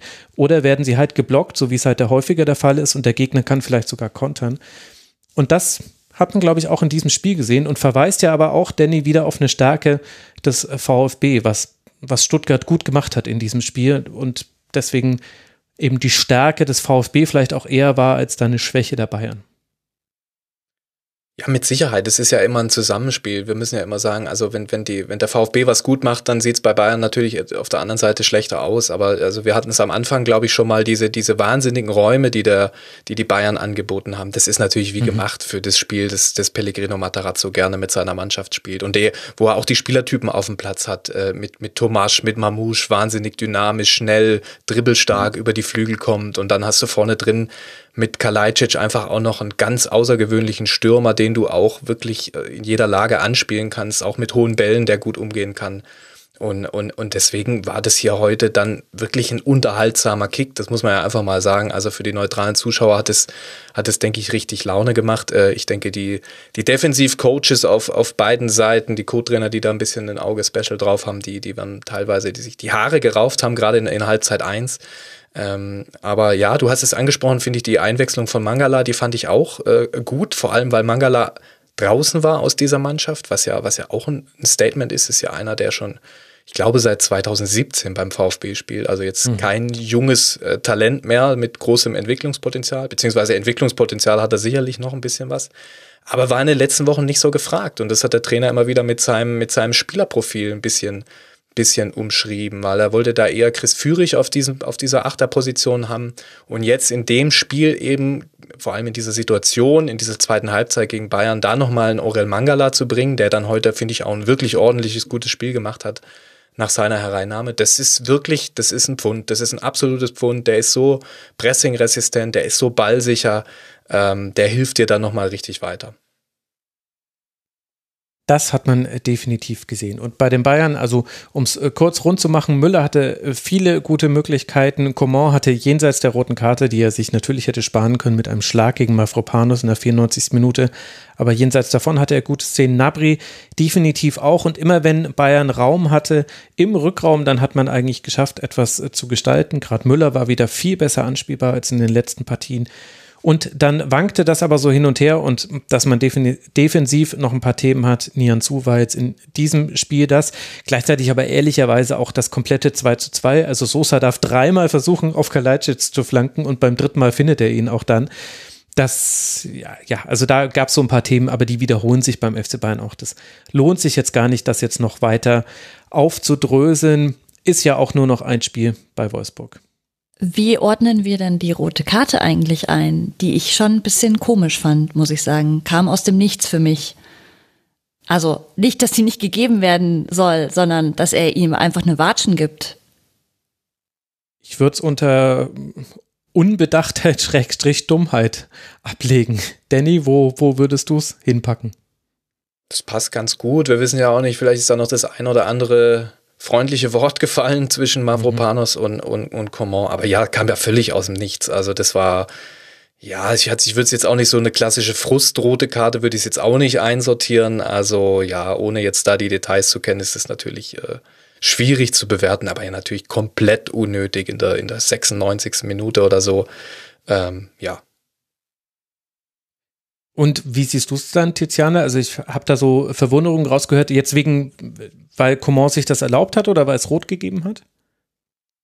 Nee, ich finde, es hat nicht zum, zum Spiel gepasst. Es war ja nicht so hitzig, dass mhm. man davor schon gesagt hat, okay, die sind die ganze Zeit schon aneinander geraten oder so, sondern ähm, es kam halt dann zu diesem Foul an Command, glaube ich, er steht dann auf und dann gibt er ihm eben die Watschen und ich fand das einfach sehr, sehr unprofessionell auch in dem Moment. Ich dachte mir, also gerade bei Command, der ist ja jetzt auch kein 19-Jähriger oder so, der noch sehr unerfahren ist, sondern der spielt seit Jahren äh, bei den Bayern Profifußball und da erwarte ich mir schon, dass man sich so ein bisschen mehr im Zaum hält. Vor allem eben in der 96. Minute, wo es eigentlich ja eh um nichts mehr ging. Ich glaube, das kann man so unterstreichen mit einem dicken Ausrufezeichen. Er hat sich ja gleich auf dem Weg nach draußen bei Nagelsmann entschuldigt. Also er war auch dann sehr schnell wieder auf einem emotionalen Level, wo er gemerkt hat, huch, das war jetzt gerade nicht die beste Reaktion, die er da hatte. Na gut, haben wir eine berühmte Watschen in der Fußballgeschichte mehr. Wahrscheinlich wird Mafropanus jetzt nie zum FC Bayern wechseln, so wie einst Franz Beckenbauer nicht zu den 60ern gegangen ist. Wer das nicht kennt, der hat Fußballgeschichte nie geliebt. Für Bayern geht es jetzt dann nach Wolfsburg am 34. Spieltag. Zehn Punkte Vorsprung hat man vor Dortmund. Nicht, dass es noch irgendjemanden interessieren würde. Meister ist man ja eh gefeiert, wird aber erst das in der nächsten Woche dann. Es war alles ein bisschen weird, ehrlicherweise, an diesem 33. Spieltag. Jetzt wollen wir aber an dieser Stelle dann mal auch über das sprechen, was am Freitagabend schon passiert ist. Denn dieser 33. Spieltag war vielleicht auch deshalb so ein bisschen seltsam, weil es zum ersten Mal einer war, an dem am vorletzten Spieltag eben nicht alle neun Spiele gleichzeitig stattfinden. Wurde schon vor einer Weile beschlossen. In dieser Saison war es zum ersten Mal so. Und deshalb hätte Paul Arminia Bielefeld die Möglichkeit gehabt, am Freitagabend Druck auf den VfB auszuüben, der ja jetzt dann eben erst am Sonntag spielen durfte. Aber im Auswärtsspiel bei Bochum klappt das nicht. Der VfL geht durch Sebastian Polter in der 21. Minute in Führung und dominiert das Spiel. Erst ein Kopfball nach Freistoß von Nilsson, der sich offenbar ans Tore schießen gewöhnt, bringt die Arminia rein in die Partie. Dann pariert Ortega lange das, was die Bochumer auf sein Tor schießen. In der 89. Minute ist er dann allerdings machtlos, als Bello einen von ihm abgewehrten Ball ins eigene Tor abfälscht und damit auch der Punkt verloren geht, den du vorhin schon mal angesprochen hast, den man bis zur 89. Minute eben hatte. Warum ist das Spiel so verlaufen, wie ich es gerade geschildert habe, Paul? Was hat da bei Arminia Bielefeld gefehlt an diesem Freitagabend? Ja, da können wir zuerst mal äh, kurz darüber reden. Das ist mir tatsächlich auch schon ins, äh, ja, ins Gedächtnis gekommen, dieser 33. Spieltag, dass er nicht parallel verlief. Das hat das Wochenende für ja, Arminia-Fans äh, sehr nachdenklich gestaltet. Also da möchte ich auch nochmal an die DFL äh, appellieren. Nein, ähm, genau, ich, äh, ja, ich fasse es mal, ich fasse mal meine Gedanken zu dem Spiel auch zusammen. Ähm, ja, es ist natürlich so, wenn man in so ein wichtiges Spiel reingeht, ähm, sowieso schon ja in den letzten Wochen keine guten oder ansprechenden Leistungen über weite Strecken gezeigt hat und dann eben auch mit so einer ja, euphorischen Bochumer Mannschaft, die ja komplett befreit aufspielen konnte vor ja, heimischer Kulisse. Das hatten sich ja vermutlich alle Bochum-Fans am Anfang der Saison als absolutes Traum-Szenario ausgemalt. Und ja, das hat man, finde ich, den Spielern auch angemerkt. Da kann man jetzt auf der Gegenseite natürlich dann auch Arminia wieder vorwerfen, dass ähm, ja da eine gewisse Gleichgültigkeit möchte ich nicht sagen, aber genau das, was Danny eben gesagt hat, was ihm aufgefallen ist, dieser Bock der Stuttgarter, ähm, so Stichwort, ne, irgendwie dann doch hohe Motivation. Zumindest den Vorwurf muss man sich dann eben auch gefallen lassen, dass in, ja, vor allen Dingen jetzt auch im letzten Saisondrittel die Einstellung ähm, neben vielerlei andere Sachen natürlich auch, das möchte ich gar nicht, ähm, gar nicht komplett rausnehmen, aber dass eben auch die nicht Bundesliga tauglich war. Ich glaube, das äh, kann man zusammenfassend erstmal über das ganze Spiel so stellen. Das ist ja eigentlich ein ziemlich harter Befund.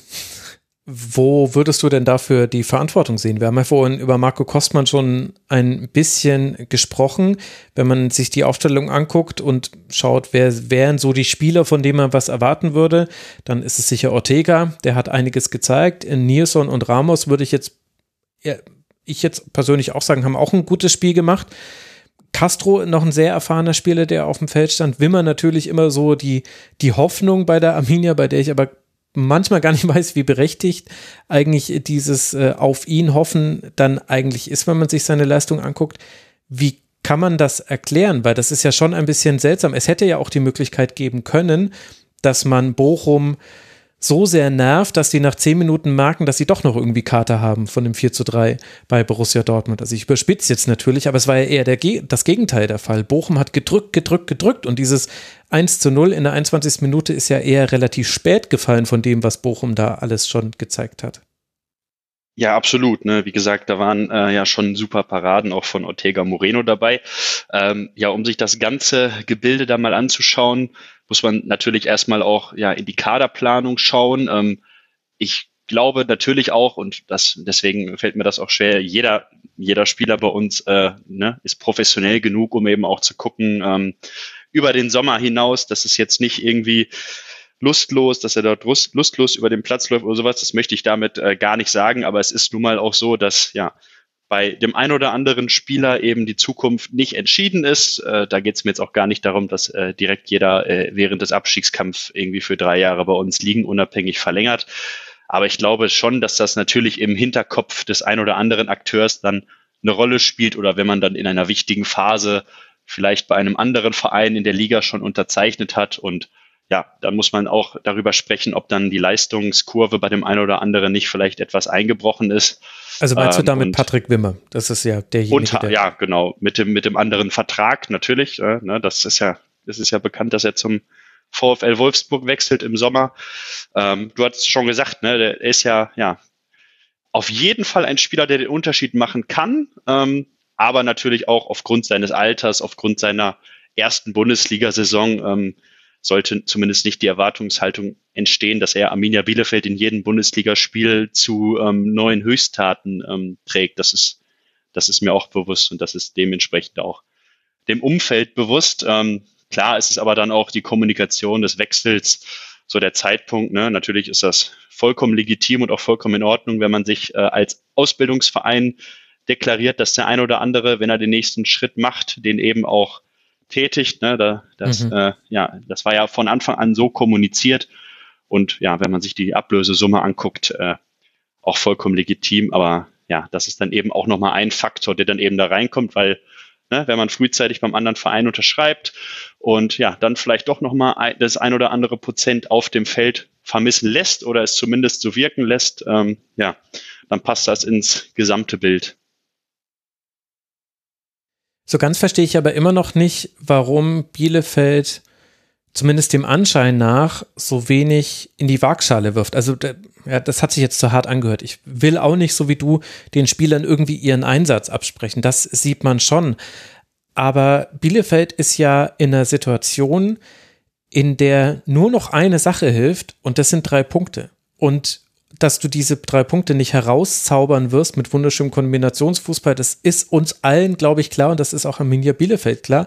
Darauf, da muss ich nur gucken, wie lange jetzt schon der letzte Sieg zurückliegt. Das ist nämlich schon so lange, dass ich es gar nicht mehr im äh, Kopf rechnen kann. Wenn ich jetzt mich nicht verzählt habe, dann war das vor elf Spielen gegen Union Berlin ein 1 zu 0. Die letzten zehn Spiele, davon hat man zwei Unentschieden geholt mit 1 zu 1 gegen Stuttgart und gegen Hertha und alle anderen Partien hat man verloren. Und was mich dann eben verwundert bei Bielefeld ist jetzt im Spiel gegen Bochum zum Beispiel. Das wichtigste Aufbaumittel waren wieder lange Bälle und das finde ich okay. Das hat lange Zeit bei Bielefeld passiert. Ich hatte aber das Gefühl, dass bei ganz vielen dieser langen Bälle, jetzt auch im krassen Unterschied zum Beispiel zum VfB, das wusste man bloß am Freitag nur nicht, dass es da diesen Kontrast geben würde, der VfB hat seine langen Bälle auf Kalajdzic vorbereitet. Da standen Tomasch und Mamouche um ihn außen rum, um die zweiten Bälle aufzusammeln oder vielleicht sogar hinter die Kette zu gehen und von ihm eine Ablage zu bekommen, was er sehr gut gemacht hat. Bei Bielefeld waren die langen Bälle einfach nur lange Bälle und ja mal gucken, was dann passiert? Oder bin ich da jetzt dann zu hart? Nein, wenn man äh, 1 zu 2 in Bochum verliert im entscheidenden Spiel ähm, und den Vorwurf sich gefallen lassen muss, dass äh, ja die langen Bälle nicht kommen, dann ist das auf gar keinen Fall zu hart. Äh, da gehe ich gehe ich natürlich mit. Ähm, das Stichwort Risiko, äh, da hat es bei mir eben auch nochmal ähm, geklingelt. Da muss ich auch an die ein oder andere Szene denken. Ähm, ja, wir haben es dann eben geschafft, im Pressing den Ball zurück auf äh, Manuel Riemann zu lenken. Und äh, da ist es sehr, sehr oft vorgekommen, ähm, wenn ihr euch dran erinnert, dass er eben den Ball am Fuß hat, langsam angelaufen wird vom Stürmer und eben immer genug Zeit hat, den mhm. ballfernen Außenverteidiger ins Spiel zu bringen, ähm, so fällt äh, ja, meiner Ansicht nach auch das 2 zu 1, dass man, oder 1 zu 2 aus Bielefelder Sicht muss man dann ja sagen, äh, dass man da eben nicht mehr vernünftig ins Verteidigen kommt und das ist dann auch sowas, ne, das ist halbherziges Anlaufen vielleicht. Ich meine, wir, wir sind da in der 89. Minute in einem ähm, ja, mehr als richtungsweisenden Spiel und das, äh, ja, das gehört dann eben auch in dieses Mosaik, was sich dann zusammensetzt, ne? warum man dann letztendlich nach 33 Spieltagen sehr klar auf Platz 17 steht. Also ich fand dieses Spiel wirklich bemerkenswert. Und äh, jetzt am Sonntag ist es jetzt nochmal bemerkenswerter geworden durch das, was der VfB gespielt hat. Wohlwissend, haben wir ja auch schon rausgearbeitet, das war jetzt nicht immer so bei Stuttgart. Aber einfach dieser Unterschied. Also ich habe mir zum Beispiel eine Szene notiert, in der ersten Hälfte war das noch, das war in dieser großen Druckphase von, von Bochum, der 15. Minute, dribbelt Leitsch, Maxim Leitsch, kommt den linken Flügel entlang und kann dann relativ ungehindert nach innen flanken, wo er einen komplett blanken Mitspieler findet. Bin mir gerade nicht sicher, ob es Polter war, dessen Schuss pariert dann Ortega. Aber wenn der linke Innenverteidiger in einer Viererkette wohlgemerkt, wenn der den Flügel entlang dribbeln kann und dann auch noch nicht aufgenommen wird. Nicht von Wimmer, nicht von Demedina. Schöpf war nicht zur Stelle. Also er, er konnte einfach flanken. Das, das fand ich so absurd, weil sowas sieht man eigentlich in der ersten Fußball-Bundesliga nicht mehr und gerade in so einem Spiel und das war nach einer längeren oder kürzeren Unterbrechung, da gab es kurz vorher, Nilsson ist mit seinem Kopf an den von Gamboa äh, geprallt und musste behandelt werden. Also vielleicht kommt es auch daher, weil das quasi eine Wiederanpfiff-Situation war und irgendwie waren dann vielleicht nicht alle Bielefelder gerade bei der Sache. Aber irgendwie ist es absurd, sowas zu sehen in dieser Phase der Saison und gleichzeitig ja zu wissen, Bielefeld ist jetzt nicht ein völlig chancenloser Aufsteiger, sondern Bielefeld ist eine Mannschaft, die hat es in der letzten Jahr hat es schon geschafft, in der Klasse zu bleiben. Und da stimmen ja viele Dinge. Also Bielefeld hat ja eine Grundstruktur, auf die man aufbauen kann. Bielefeld fällt ganz selten komplett auseinander, zum Beispiel in dieser Saison. Aber das ist ja auch äh, der Vorwurf beziehungsweise der Tenor, der eben in der ja, in, in der Fanbubble, sage ich jetzt einfach mal, ähm, entstanden ist, dass eben ja durch den großen Umbruch im Sommer ähm, auf jeden Fall zweistellige Anzahl an Neuzugängen und äh, Abgängen. Ich habe es jetzt gerade nicht ganz genau im Kopf, aber dass dadurch auch sehr, sehr viel Charakter von dem, was eben Arminia im Vorjahr, wo wir die Klasse gehalten haben, ausgezeichnet haben. Denn ähm, ja, da war es bei weitem vielleicht von der Qualität noch nicht so eine gute Mannschaft, aber da stimmte eben der Teamgeist und wo man eben im Jahr davor aufgestiegen ist, äh, dass dieses Gesicht der Mannschaft eben immer weiter weggebrochen ist. Äh, jetzt im Sommer wird dort nochmal der nächste Schritt auf jeden Fall vollzogen. Da wird nicht mehr viel von einer ja, Aufstiegsmannschaft übrig bleiben. Ähm, und ich denke mal, das ist natürlich auch einfach ein Pfand, ne? wenn man dort einen komplett neuen Umbruch hat. Natürlich auch eine Chance, vor allen Dingen als Bundesligist, wenn man sich schon im ersten Jahr gerettet hat. Aber letztendlich muss man dann eben sagen, dass vermutlich zu viel von der Führungsstruktur, von diesem Teamgeist, äh, ja, über die letzten Jahre, Monate verloren gegangen ist. Hm. Danny, du hast ja diese Partie auch verfolgt und ja auch ähm, noch nicht mit dem Wissen heraus, dass der VfB jetzt nach diesem äh, Spieltag in der Situation ist, wo er eben eher sogar noch auf Hertha gucken kann als auf Bielefeld. Wie hat dir denn die Arminia gefallen gegen Bochum? Ja, nicht gut. Also ähm, wenn man wenn man weiß, um was es in diesem Spiel ging ähm, und dann so eine Anfangsphase hinlegt, also das, das, das erschließt sich mir dann nicht ganz. Und äh, mir ist immer wieder dieser Gedanke gekommen, wo die Arminia ohne diesen Stefan Ortega im Tor äh, stünde, mhm. äh, weil was was was der rausholt in, in, in diesem Spiel, aber auch in, in etlichen Spielen davor. Mir fällt da auch das VfB-Spiel in Bielefeld direkt ein. Das ist, das ist ja Wahnsinn. Aber ich, ich, ich hätte da durch, äh, durchaus mehr erwartet. Jetzt nicht mehr Offensivdrang oder Offensivpower, aber halt mehr, mehr Kratzbürstigkeit, mehr, mehr Gegenwehr. Das war mir dann doch in der Anfangsphase, in der ersten Viertelstunde, wo Buchum ja wirklich wie, wie aufgedreht äh, auf dieses Tor von Ortega angerannt ist. Das hat mich dann doch überrascht, dass sich da die Bielefelder doch quasi ein bisschen wehrlos auch ihrem Schicksal ergeben haben. Und ja, ich, ich, mir war jetzt schon klar, dass von Bielefeld, schwächste Offensive der Liga, dass da jetzt kein, kein Offensivfeuerwerk zu erwarten ist. Aber allein so, was die Zweikampfführung angeht, auch so Körpersprache auf dem Platz, das habe ich mir mal versucht genauer zu beobachten. Das fand ich dann doch enttäuschend aus, aus Bielefelder Sicht, weil das ist Bochum, das ist das Ruhrstadion, da ist es eng, da ist es laut und wenn die dann aufgedreht mit ihrem Flügelspiel kommen, wenn du da nicht von Anfang an dagegen äh, dich wehrst, dann, dann, dann hast du da nichts zu holen. Das ist ganz klar. Und äh, mit der Ausgangslage und mit dem Wissen, dass man VfB hätte wahnsinnig unter Druck setzen können, hätte ich da einfach viel, viel mehr äh, erwartet, was ich da nicht gesehen habe. Ja, und unter dem Strich, also im wahrsten Sinne des Wortes, unter dem Strich äh, zum Relegationsplatz, sieht man dann Paul Bielefeld 26 Tore, die Spielvereinigung Kräuter Fürth 27 Tore, alle anderen Mannschaften, die da lange unten drin hingen, Augsburg, Hertha, Stuttgart 37, 36, 39 Tore, also jeweils mindestens 10 Tore oder mehr zusätzlich geschossen zu denen, die Bielefeld erzielt hat. Ist jetzt alles keine Neuigkeit. Wir haben das jetzt im Grunde schon 33 Spieltage lang beobachten können, wie sich eben Bielefeld abmüht, Tore zu erzielen. Hättest du dir erwartet, dass sich da nochmal was verändert oder ist das vielleicht dann auch Tragik, dass halt Fabian Klos genau in dieser Phase fehlt, wo man nicht nur jemanden bräuchte, der erfahren ist, sondern auch jemanden, der auch vorangehen kann und der eben dann Torgefahr ausstrahlt, weil von allen Ersatzmännern von ihm, mit Ausnahme von Patrick Wimmer, aber da haben wir ja vorhin schon so eine kleine Klammer drum gemacht, warum das aktuell vielleicht nicht mehr so der Fall ist, hat man ja in dieser Saison jetzt noch nie so wirkliche Torgefahr gesehen. Absolut, da gehe ich, da gehe ich komplett mit. Ähm, ja, dass Fabian Klos zuerst mal als Persönlichkeit fehlt, ähm, klar, ähm, das ist, das ist äh, ja jedem Arminen auch bewusst. Ähm, auf der anderen Seite dann äh, ja der ein oder andere Neuzugang, der eben mit viel Vorschusslorbeeren aus der zweiten Liga gekommen ist. Ich denke da jetzt dann auch an äh, Janis Serra und Florian Krüger, die beide eine Halbzeit gegen Bochum gespielt haben, die eben gemeinsam auf drei Saisontore kommen. Ist natürlich klar, ne, dass wenn man die erste Liga erstmal adaptieren muss, dass es vielleicht nicht automatisch und direkt äh, fluppt, aber das ist natürlich eine ja, sehr magere Ausbeute, wenn man sich unsere anderen Torschützen mal anschaut. Da ist dann noch Masaya Okugawa, ähm, ich, ich würde das mal so zusammenfassen, dass er ein sehr spielintelligenter Spieler mit Torriecher ist.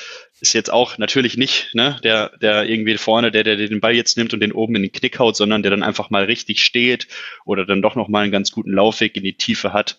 Einfach Definition spielintelligent. Ähm, ja, und das ist dann insgesamt eben offensiv zu wenig. Da könnte man jetzt sagen, okay, warum hat man nichts dagegen getan? Ähm, da muss man sich einfach nur, und da gucken wir jetzt ein Jahr zurück, müsste man sich äh, den letzten Transfersommer angucken und ja, der Fokus war eindeutig auf komplette Umstellung des Offensivsbereichs. Außer Fabian Klos ist äh, ja nicht mehr viel übrig geblieben. Mhm. Und ähm, ja, es hat trotzdem nicht funktioniert. Wir haben weiterhin 26 Tore. Jetzt müsste ich nachschauen, wie viele es letzte Saison waren. Dort waren es auf jeden Fall nicht bedeutend mehr. Und ja, damals hat es eben noch gereicht. Darf ich da mal kurz dazwischen fragen, Paul? Was hat man sich denn von Gonzalo Castro erhofft, als man den im Winter verpflichtet hat? Ich habe ihn auch beobachtet am Freitagabend, hat das, das Ausgleichstor vorbereitet mit der Flanke. Ansonsten fand ich es relativ wenig Einfluss aufs Spielgeschehen. Aber was waren so deine und eure Erwartungen an ihn, weil er ist ja ein Spieler mit so unfassbarer Erfahrung. Also ich glaube 421 Bundesligaspiele jetzt. Ich habe ihn beim VfB lange beobachtet, habe ihn immer gerne Fußball spielen sehen. Was, was war da so der, der Gedanke dahinter? Ja, zuallererst genau das, was du ansprichst, ne? seine Erfahrung auf dem Platz. Ähm, ich meine, ich habe es gerade schon gesagt, etliche Bundesligaspiele, das eben nochmal genau reinzubringen. Äh, ja, darüber hinaus hat uns äh, Eddie Milson Fernandes im Winter verlassen, eine Leihgabe von Mainz. Der hat auch nicht die gewünschte Rolle gespielt. Natürlich hat man sich da nach einer geeigneten Alternative umgesehen. Ähm, Gonzalo Castro, muss man jetzt sagen, war natürlich vorher ja, sechs Monate vereinslos. Ich glaube, das hat man ihm insbesondere am Anfang ähm, gemerkt und dann ist es eben auch schwierig, ja, in so eine laufende beziehungsweise in so eine Wintervorbereitung einzusteigen und da direkt mal für Arminia Bielefeld zu liefern. Ähm, ich kann mir vorstellen, dass es unter Umständen ja auch hätte klappen können mit ihm, dass man es äh, probiert hat, eben nochmal so einen erfahrenen Spieler in eine ja im insgesamt schon sehr unerfahrene Bundesligamannschaft muss man glaube ich äh, bilanzieren zu werfen es funktionieren kann. Aber ja, letztendlich waren das dann eben einmal das Tor gegen Freiburg, wenn ich mich erinnere, und jetzt dann ähm, ja die Freistoßvorlage auf Nilsson vor dem ähm, 1 zu 1, was seine ja wirklich direkten Einflüsse in das Spiel waren. Ähm, das eine oder andere Mal ist er ja auch eingewechselt worden in den Wochen davor, hat dann teilweise auch frischen Wind reingebracht, aber war dann eben nicht mehr der Spieler, der dann nochmal komplett den Unterschied gemacht hat. Und ich liebe dich dafür, Paul, dass du die Frage gestellt hast, Moment mal, wie viele Tore hat eigentlich Bielefeld in der letzten Saison geschossen? Uh, get ready to get your mind blown. Diese Saison steht Bielefeld bei 26 geschossenen Toren und 52 kassierten Toren. Letztes Jahr am Ende der Saison hatte Bielefeld 26 geschossene Tore, 52 kassierte Tore die exakt gleiche Torbilanz, aber der große Unterschied natürlich bei den Punkten. Letztes Jahr hatte man 35 Punkte damit nach 34 Spielen, jetzt hat man 8 Punkte weniger also 27 Punkte nach 33 äh, Spielen. Der große Unterschied sind die Unentschieden. Es sind äh, letztes Jahr waren es 17 Niederlagen, also man hat jedes zweite Spiel verloren. Dieses Jahr sind es bisher 16, aber man konnte eben neun Siege einfahren und dieses Jahr nur fünf. Also das ist ja das Erstaunliche. Trotz all des Umbruchs hat man bisher ein Replikat der letzten Saison erzielt. Klar, ein Spiel fehlt jetzt noch. Aber der Unterschied sind eben die knapp gewonnenen Spiele. Und wenn ich mir dann, ich habe mir dann eben noch mal kurz angeguckt, ich habe ja so ein Saisondokument für jeden Bundesligisten, für den Royal ja unter anderem auch. Wann kamen denn da die Punkte? Ja, die kamen nach dem Trainerwechsel. Nach dem 0 zu 3 in Dortmund Uwe Neuhaus entlassen, Frank Kramer kam, ist dann gleich mal mit einem 0 zu 0 eingestiegen. Man hat dann zwar noch bei Werder verloren, aber da hat man die Punkte gesammelt in den letzten Spielen. Daher kam letztlich der Klassenerhalt für die Arminia mit der exakt identischen Tordifferenz zu jetzt. Das finde ich durchaus bemerkenswert. Das finde ich auch ganz spannend, zumal ich mich erinnern kann, ähm, ja im Laufe der Hinrunde, äh, da gab es tatsächlich das ein oder andere Unentschieden, was dann eben auch hätte auf äh, ja, Arminen Seite kippen können. Also von daher, ja, auf jeden Fall sehr spannender Fakt hilft einem jetzt nur leider auch nicht weiter. Richtig. Ich habe irgendwie so das Gefühl, äh, schon eine Tendenz rauslesen zu können, wie ihr aufs nächste Wochenende blickt. Vorher wird mich aber noch kurz deine Meinung interessieren, Paul. Was sagst du denn zum VfL Bochum, die jetzt mit 42 Punkten, also der Klassenerhalt war ja schon in der letzten Woche sicher, aber ich hatte das Gefühl, in Teilen war dieses Spiel gegen die Arminia auch nochmal so eine VfL Bochum 21-22 Masterclass. Alles, was den VfL stark macht, war mit dabei. Lange Bälle, Umschaltspiel, eine hohe Intensität in Dribblings, ganz viel über die Flügel, Torgefahr in der Mitte, das lag ja eher an Ortega, dass man da nicht früher auf ein höheres Ergebnis stellen konnte. Was denkst du, wenn du dir diesen ja auch Aufsteiger anguckst und das mal mit der Arminia vergleichst? Ja, wie du schon sagst, es war ähm, Anschauungsmaterial, warum Bochum eben ja so früh schon die Klasse halten konnte. Äh, mich hat das total überrascht, dass eben, also was heißt überrascht, aber äh, positiv überrascht aus Sicht der Bochumer, dass dann Sebastian Polter eben zu einem wirklich gestandenen, äh, treffsicheren Bundesliga-Stürmer dann nochmal äh, ja wird, äh, nachdem er zum Aufsteiger gewechselt ist. Äh, ich finde äh, Holtmann ja mit seinem Tempo natürlich Wahnsinn. Asano, ähm, ja, der ist vorne, hinten, ich weiß gar nicht, ich habe seine Kilometer jetzt gar nicht im Kopf, aber in meinen Augen ähm, ja sehr weit gelaufen und sehr viel gelaufen. Ähm, ja, letztendlich ähm, muss man sagen, da kann man dann nochmal das Exzessieren auseinander. Ähm, die Transferphilosophie der Bochumer und der Bielefelder im Sommer geht eben komplett auseinander. Bochum hat vor allen Dingen auf ja, erfahrene Spieler gesetzt, natürlich auch auf dem Stamm aus dem Aufstiegsjahr. Ähm, klar, das ist dann vielleicht auch nochmal ein kleiner Faktor, der ein Unterschied war. Wir sind ja auch schon im zweiten Bundesliga-Jahr jetzt gewesen. Ähm, Im ersten Jahr kann man das ja zumindest vergleichen. Ne? Wir haben mit der Aufstiegself in weiten, in weiten Teilen noch zusammengespielt. Ähm, die sind ja auch nicht aus Spaß beziehungsweise ohne Grund aus der zweiten Liga aufgestiegen. Und ja, das sieht man eben bei Bochum auch, dass das noch alles sehr gut ineinander greift. Also das war wirklich ein beeindruckendes Spiel bei toller Stimmung. Also aus Bochumer Sicht wirklich ein relativ äh, perfekter Abend. Bochum 42 Punkte spielt jetzt noch bei mm, ersten FC Union an der alten Försterei und Bielefeld spielt noch zu Hause gegen Raber Leipzig. Das sind die nächsten beiden Spiele für Bielefeld. Ist es äh, zu Hause Leipzig, für den VfB ist es zu Hause der erste FC Köln. Paul, wenn du an dieses nächste Wochenende denkst, was hältst du für realistisch? Ich würde mir wünschen, dass es ja keine reine Abschiedstournee ist, sondern dass man eben nochmal dann ja mindestens elf Arminen findet, die eine sehr gute Einstellung an den Tag legen, ähm, ja, die sich dann mit einer guten Leistung gegen Leipzig auf jeden Fall aus dieser Saison verabschieden. Ähm, wofür das dann reicht, das ist mir Stand heute ehrlich gesagt ja, ich will nicht sagen egal, aber das ist äh, zweitrangig, sondern dass man eben nochmal sieht, dass vielleicht die Tugenden stimmen, dass eine Mannschaft auf dem Platz steht, die in großen Teilen äh, ja auch in der nächsten Saison bei Arminia Bielefeld auf dem Platz steht. Das äh, ja, würde ich mir sehr wünschen und mit dieser Einstellung da reinzugehen und dann mal schauen, wofür das reicht. Mal schauen, wofür das reicht. Übrigens auch ganz interessant, Bochum mit seinen 42 Punkten, wenn sie noch, noch mal gewinnen, jetzt an der alten Försterei, hätten sie die 45 Punkte, die der VfB ja in der letzten Saison hatte. Daher kommt das ja, dass äh, viele Fans und auch äh, manche Journalistin und mancher Journalist erwartet hat, dass es in dieser Saison einfacher werden würde. Das ist nochmal, das ist nochmal die Klammer um das, was du vorhin gesagt hast, Danny. Jetzt haben wir ein Heimspiel gegen den ersten FC Köln für den VfB. Um, für Köln geht es auch noch darum, für welchen internationalen Wettbewerb man sich qualifiziert. Was sind deine Gedanken, wenn du an die nächste Woche denkst? Ja, ich habe es ja erwähnt, es ist wirklich schwierig, mit dem VfB irgendwie Spiele zu prognostizieren oder Erwartungshaltung äh, zu, auch aufzubeschwören. Ähm, mit dem Gefühl von diesem ja energetisierenden Spiel jetzt hier in München geht man natürlich mit mit großer Hoffnung in diesen letzten Spieltag. Das ist ja klar. Also man wird gegen die Kölner nochmal, hoffe ich zumindest, alles in die Waagschale werfen und dann ähnlich wie die Bielefelder mal schauen, was da eben geht. Und eben mit dem Wissen, dass man den Relegationsplatz bei dem um sieben Tore besseren Torverhältnis im Vergleich zu Bielefeld äh, quasi sicher hat. Mit diesem Wissen sollte es sich doch etwas leichter aufspielen für die Stuttgarter. Dann wird halt interessant sein zu beobachten, wie sich die Kölner schlagen. Du hast es erwähnt, für die wird es noch um was gehen. Der Steffen Baumgart ist jetzt auch nicht dafür bekannt, dass er dann da die lange Leine lässt. Ähm, Das wird sicherlich ein total interessantes Spiel. Ich erwarte ein wahnsinnig intensives Spiel, ähm, eine elektrisierende Atmosphäre sicherlich auch. Das wird mit, mit Sicherheit ausverkauft sein. Ähm, und dann, ja, also dass der VfB die Kölner schlagen kann, das ist absolut realistisch.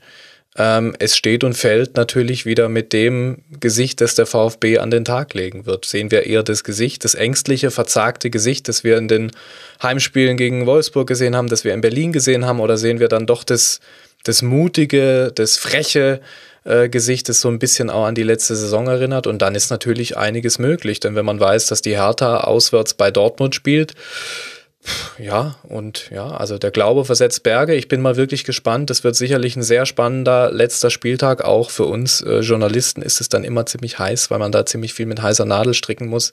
Ähm, Freue mich schon drauf, auf jeden Fall. Jetzt scheint ja das wahrscheinlichste Szenario für den VfB zu sein, Danny, dass man auf dem Relegationsplatz landet. Jetzt haben beide Vereine, über die wir hier vor allem gesprochen haben, Bielefeld und Stuttgart, beide schon ihre Relegationserfahrung gesammelt. Bei beiden jetzt nicht unbedingt die beste. Also bei Bielefeld ist der Name SV Darmstadt 98 derjenige, der Flashbacks auslöst. Beim VfB ist es der erste FC Union. Glaubst du, dass das aber in diesem Fall jetzt etwas Hilfreiches sein könnte, dass man diese Relegationssituation schon mal erlebt hat, auch wenn sie natürlich negativer besetzt ist, weil man damals abgestiegen ist aus der ersten Liga? Also ich glaube nicht, dass es arg was helfen würde, weil ja nicht allzu viel Personal von damals äh, noch, mhm. noch im Kader steht. Also von dem her für mich persönlich könnte ich jetzt sagen, ja, super, ich habe das schon mal mitgemacht, ich weiß, was da abgeht, äh, ich kenne die Abläufe, äh, ich weiß, wie schwierig es ist, da eine Akkreditierung zu bekommen. Ähm, aber als, also auf dem Platz für die Spieler, tue ich mich schwer. Ich glaube eher, dass es nochmal ganz kompliziert werden würde für diese Mannschaft, die ja einfach schon zu oft in dieser Saison auch gezeigt hat, dass sie unter Druck wenn sie dann wirklich auf dem Punkt da sein müssen, das habe ich ja vorhin auch mal skizziert, so heute in München, du hast im Endeffekt nichts zu verlieren, auf einmal spielen sie quasi befreit auf, aber in Berlin vor zwei Wochen, als es wirklich spitz mhm. auf Knopf stand, da kam es dann eben nicht. Also ich glaube, das wäre eine Erfahrung, die man gerne vermeiden würde. Nichtsdestotrotz sind es zwei Finalspiele und da sind natürlich äh, alle Chancen gleich verteilt. Ähm, aber ja, wenn es denn geht, wenn es denn irgendwie möglich ist, äh, sind auch die VfB-Fans sicherlich froh, wenn sie diese Erfahrung nicht nochmal machen müssen. Ja gut, das ist natürlich eine Binse. Es ist nur dann möglich, wenn man gegen den ersten FC Köln gewinnt und gleichzeitig Hertha BSC bei Borussia Dortmund verliert. Dann würden diese beiden Mannschaften nochmal die Plätze tauschen. Und für Bielefeld müsste schon mehr passieren, dass man noch Re Relegation spielen darf. Man müsste nicht nur gewinnen, möglichst deutlich, sondern Stuttgart müsste auch noch möglichst deutlich verlieren, damit sich da irgendwas noch bei den sieben Toren Unterschied, die in der Tordifferenz zwischen den beiden liegen, tut. Äh, zwischen den beiden noch tut. Paul, ich weiß, dass es ein relativ theoretisches Szenario ist, will es aber dann doch kurz wenigstens abgedeckt haben. Äh, Bielefeld ginge ja komplett anders in der Relegation rein, weil man sich ja quasi dahin gerettet hätte. Kein Zweifel, äh, Max. Wenn wir in die Relegation kommen, äh, oder sollten wir, ich muss es ja korrekt formulieren, dann sind wir so euphoriert, dann, äh, euphorisiert, dann ist es komplett egal, gegen wen wir spielen. Ja. Bei der Ausgangslage.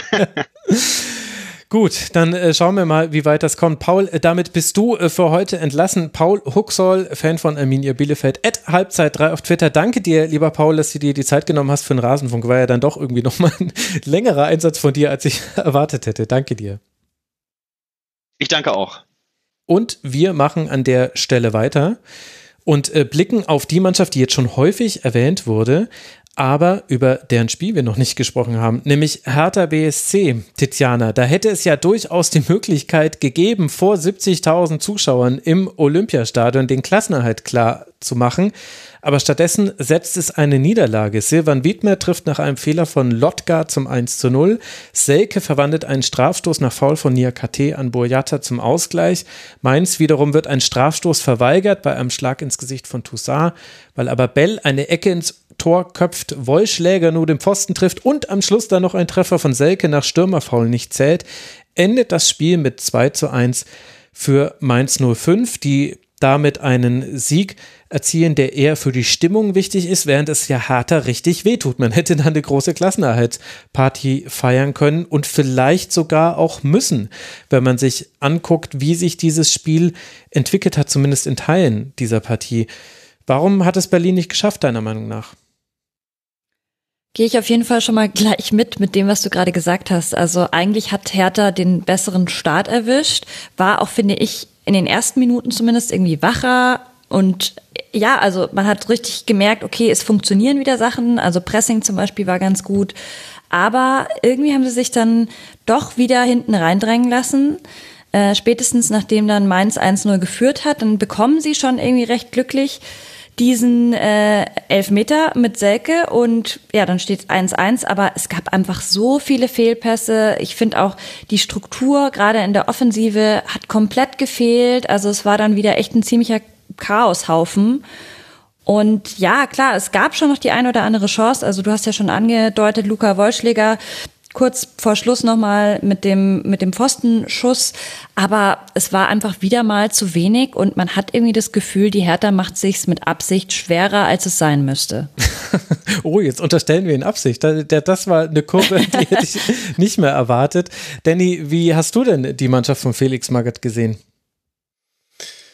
Ja, hinten wackelig und vorne irgendwie dann zu kompliziert. Ähm, ja, also da war ja auch knisternde Atmosphäre, davor noch dieser, dieser symbolische Schulterschluss auch mit der, mit der Ostkurve wieder, aber dann war halt eben die Mainzer Mannschaft auch so ein Stück weit Spielverderber nach, na, die haben es dann, finde ich, mit, mit, ja, immer besser gemacht, immer besser reingefunden in dieses Spiel. Und was mir in dem Spiel auch noch hängen geblieben ist, ist dieser wahnsinnige Fokus auf Patrick Ittrich. Ich glaube, es waren dann drei, vier War-Checks und als strittige Szenen, also auch für den, für den Referee war wirklich viel zu tun. Und auch dieser, dieser Elfmeter-Pfiff da vor der Pause, da musste man ja auch echt drei, vier, fünf Zeitlupen drüber legen, bis man da sieht, dass man, dass er ihm fast einen Schuh auszieht da unten. Ähm, ja, also Tiziana hat es, finde ich, richtig gesagt. Also es lag quasi so auf dem Silbertablett da aber die Hertha hat sich entschieden, da nicht zuzugreifen, sondern hat es nochmal fallen lassen und muss jetzt nochmal zittern. Ich hatte mehrfach diesen Gedanken beim Spiel und ich kann sogar genau benennen, wann, nämlich es war immer bei Standardsituationen der Fall, dass vielleicht das eine Puzzlestück, was Hertha in den letzten Spielen hatte, die man ja gewinnen konnte, zum großen Teil gegen Augsburg, Stuttgart und dann Bielefeld ein 1 zu 1, und was jetzt gefehlt hat, dass das die Standards von Marvin Plattenhardt waren. Dardai hat an seiner Stelle gespielt. Generell haben äh, auch noch Richter und Stark gefehlt. Alle waren äh, erkrankt, wenn ich mir das richtig äh, gemerkt habe. Tiziana, mache ich es mir damit vielleicht zu einfach oder ist es so, dass Hertha, also die haben ja auch in den sonstigen Spielen jetzt nicht brilliert und da haben eben diese starken Standards eine Rolle gespielt. Hattest du diesen Gedanken auch? Ja, ich fand auf jeden Fall auch, dass Dardai äh, war ja erstmals als Linksverteidiger unterwegs. Mhm. Das heißt, es ist vielleicht auch nicht das beste Timing, den jetzt da zu bringen. Auch Darida im Mittelfeld eigentlich ja nicht seine Rolle sozusagen. Ähm, ja, es war schon wie du gesagt hast, also es wirkte nicht so komplett homogen. Also das Team war, hat noch an manchen Ecken und Enden so ein bisschen geknirscht. Und ähm, was ich auch noch sagen wollte, war auch so ein bisschen die Mentalität. Ich finde, teilweise wirkte Mainz, für die es eigentlich ja um nicht mehr viel ging, griffiger und giftiger als jetzt härter. Und da dachte ich mir dann wieder so, hm, ihr spielt hier vor 70.000 Fans, äh, ausverkauftes, ausverkauftes Olympiastadion, äh, Stimmung richtig gut, für euch geht's um was warum schmeißt ihr euch jetzt nicht gerade mit 150 Prozent hier rein? Also der hätte es von mir, von meiner Seite auch noch mal ein bisschen mehr, mh, mm, ja, ähm, Engagement sein können. Und das ist ja eine Parallele auch zu dem, zu dem Bielefeld-Bochum-Spiel, finde ich, weil mhm. auch da die Bochumer genau. quasi, da ging es ja um nichts. Klar war das letzte Saisonheimspiel, wollte man sich nochmal sauber verabschieden und so weiter. Aber die waren ja auch viel griffiger, viel galliger, viel, viel williger, dieses Spiel zu gewinnen. Und das fand ich eben bei, bei den Mainzern auch ganz toll zu beobachten. Und dass die einen ganz gepflegten Ball spielen können, das wissen wir mittlerweile auch alle. Und dann, dann trifft es eben auf diese Hertha-Mannschaft, die nicht so recht wusste, wo sie überhaupt hin will dann in dem Spiel, hatte ich zumindest manchmal phasenweise den Eindruck. Ganz viele leichte äh, Ballverluste, Fehler im Aufbauspiel. Äh, und dann kommt da eben so ein Kick bei raus. Und es ist ja jetzt dann auch mit dem Wissen, den, den Felix, das Felix Magath hat, dass auch der VfB jetzt in München punktet. Der hat ja dann auf der PK nach dem Spiel auch gleich gesagt, ja, hier wird, ich, ich bereite mich auf die Relegation vor. Ähm, da haben sie echt eine riesen, riesen Chance ausgelassen, ganz klar. Hat man, finde ich, auch ganz äh, interessant an Bo Svensson gesehen, der total on fire war und äh, komplett irgendwie ausgerastet ist an der Seitenlinie. Ich glaube, der hat doch auch noch gelb gesehen. Ja, äh, seine achte gelbe Karte in dieser Saison. Das ist, das ist wirklich krass. Ja, hat er. Ja, und dann hat man halt so ein Magath auf der anderen Seite. Klar, das ist nicht seine Art, aber irgendwie war das ein komisches Ungleichgewicht. Ja, stimmt. Ist mir auch aufgefallen. Und gleichzeitig finde ich, dass es was Gutes über Mainz 05 aussagt. Weil von der Tabellenkonstellation her ging es um nichts mehr bei Mainz. Aber man hatte eben diese Phase mit den drei Niederlagen in fünf Spielen. Zwischen, zwischen den beiden Siegen, Siegen 4 zu 0 gegen Arminia Bielefeld und dann eben jetzt diesem 3 zu 1 gegen Bayern, was wir in der letzten Woche ja besprochen haben. Und und dazu kommt noch die schlechte Auswärtsbilanz von Mainz 05. Also man müsste vor diesem Spiel eigentlich Tabellen 17. in der Auswärtstabelle gewesen sein, wenn ich mich richtig erinnere. Und jetzt ist man dann eben wenigstens dann um drei Punkte besser gewesen. Und ich glaube, dass dieses Spiel deshalb irgendwie eine größere Bedeutung hatte, als man es vielleicht von weiter entfernt dem Mainzern zugetraut hätte. Ich sehe gerade, dass sie immer noch Tabellen 17. in der Auswärtstabelle sind, aber immerhin punktgleich mit dem VfB Stuttgart, der auf 16 der, die drittschlechteste Auswärtsmannschaft ist in dieser, in dieser Sparte. Aber das hat man eben Mainz angemerkt, dass die etwas wollten und ich glaube, dann kommt in dem Spiel tatsächlich noch eine Stärke mit dazu, die Mainz 05 hatte. Also ich finde sowohl, dass der Kader individuell besser ist als der von Hertha BSC, aber es gab vor allem eine Seite, die in diesem Spiel klar besser war und das war bei Mainz die rechte und damit die linke bei Hertha. Dada haben wir schon angesprochen. Sada war der Spieler, der vor ihm hätte helfen sollen gegen Wiedmer, Bell und Burkhardt. Und das war in, über weite Teile des Spiels ein Mismatch. Also Bell hat für mich das beste Spiel seit ganz langem für Mainz 05 gemacht. Ich fand es herausragend. Der hatte der hatte so viele gute Aktionen, hatte 101 Ballaktionen. Der konnte so offensiv mit nach vorne schieben. Gleichzeitig ist Silvan Wiedmer so weit eingerückt, wie ich es noch nie bei ihm gesehen habe. Der zeitweise hat er gespielt wie ein Achter. Und dann konnten immer noch wieder Stachart auch noch rausgeschoben auf diese Seite. Also die haben da auf dem rechten Flügel teilweise machen können, was sie wollten. Äh, na, ist ein bisschen zu hart formuliert, aber sie hatten sehr, sehr viel Freiräume. Und Harter hat es nicht geschafft, da in dem 4-4-2, wo du ja eigentlich eigentlich beide Spieler ganz gut aufnehmen kannst, wenn du irgendwie die Kommunikation mit dem Innenverteidiger hinbekommst, der sich dann ja noch um Burkhardt kümmern muss. Kümmern muss. Das hat Mainz 05 sehr systematisch, fand ich, ausgenutzt. Ich weiß nicht, ob das vorher auch schon der Matchplan war oder ob sich das so ergeben hat, aber da waren die wirklich gnadenlos. Und dass dann Bell auch noch das 2 zu 1 macht, nachdem es vorher den Strafschluss nicht gibt und er so viele gute Aktionen hatte, das war so für mich so ein, solche Geschichten schreibt nur der Fußball. Das hat für mich genau gepasst. Da hat genau der richtige Mensch auf diesem Spielfeld den Siegtreffer erzielt, der ja dann auch zum Sieg gereicht hat, weil es hinten raus für Hertha nicht noch ein zweiter Treffer drin war. Das fand ich wirklich auffällig. Was ich vielleicht noch hinzufügen würde, ist das Thema individuelle Fehler, die ich bei mhm. Hertha dann doch wieder äh, viel fand, wenn man eben sieht, beispielsweise Lotka bei dem Treffer von Wittmer auch eher schlechte Figur gemacht oder auch ähm, eben das äh, Kopfballtor von Bell, das auch schlecht verteidigt war oder auch beispielsweise in der fünften Minute, wo Selke ja die Chance hätte, schon früh in Führung zu gehen ja, und dann stimmt. aber mhm. so sehr hastig wirklich den Abschluss auch sucht. Das sind alles, ich meine, das, das addiert sich halt am Ende alles und ich glaube, das ist auch so eine Sache, die bei Hertha halt einfach gegen sie spielt, dass jeder so bisschen kleine Fehler macht und am Schluss, ja, hast du halt die Summe. Und die Summe ist dann ein 1 zu 2. Und Hertha jetzt eben dann das Auswärtsspiel beim BVB. Wir haben es vorhin schon sehr häufig thematisiert. Hertha hat die schlechteste Tordifferenz der Mannschaften, die noch nicht sicher abgestiegen sind. Also nur Fürth ist schlechter. Man hat drei Punkte Vorsprung auf den VfB. Ich glaube, die Konstellation habe ich jetzt vorhin häufig genug erwähnt. Für Mainz 05, die jetzt dann 45 Punkte haben, damit auf Rang 9 verbleiben, geht es jetzt dann ins Heimspiel gegen Eintracht Frankfurt. Ist auch für beide Mannschaften total unwichtig, diese Partie. Also jenseits von dem, dass es natürlich Leistungssportler sind, die jedes Spiel gewinnen wollen. Das ist mir dann schon klar. Dann haben wir aber eine Mannschaft, die hat den Klassenerhalt äh, sicher gemacht. Ich habe es vorhin schon mal kurz thematisiert. Tiziana, das ist jetzt dein großer Auftritt, denn wir wollen über den FC Augsburg sprechen der eben jetzt dank dieses aufgespalteten 33. Spieltags noch vor Anpfiff wusste seines Spiels bei Rasenballsport Leipzig, der Klassenerhalt ist geschafft. Und für die Anfangsphase des Spiels war das vielleicht auch gut, zumindest hatte da Augsburg einige super Chancen.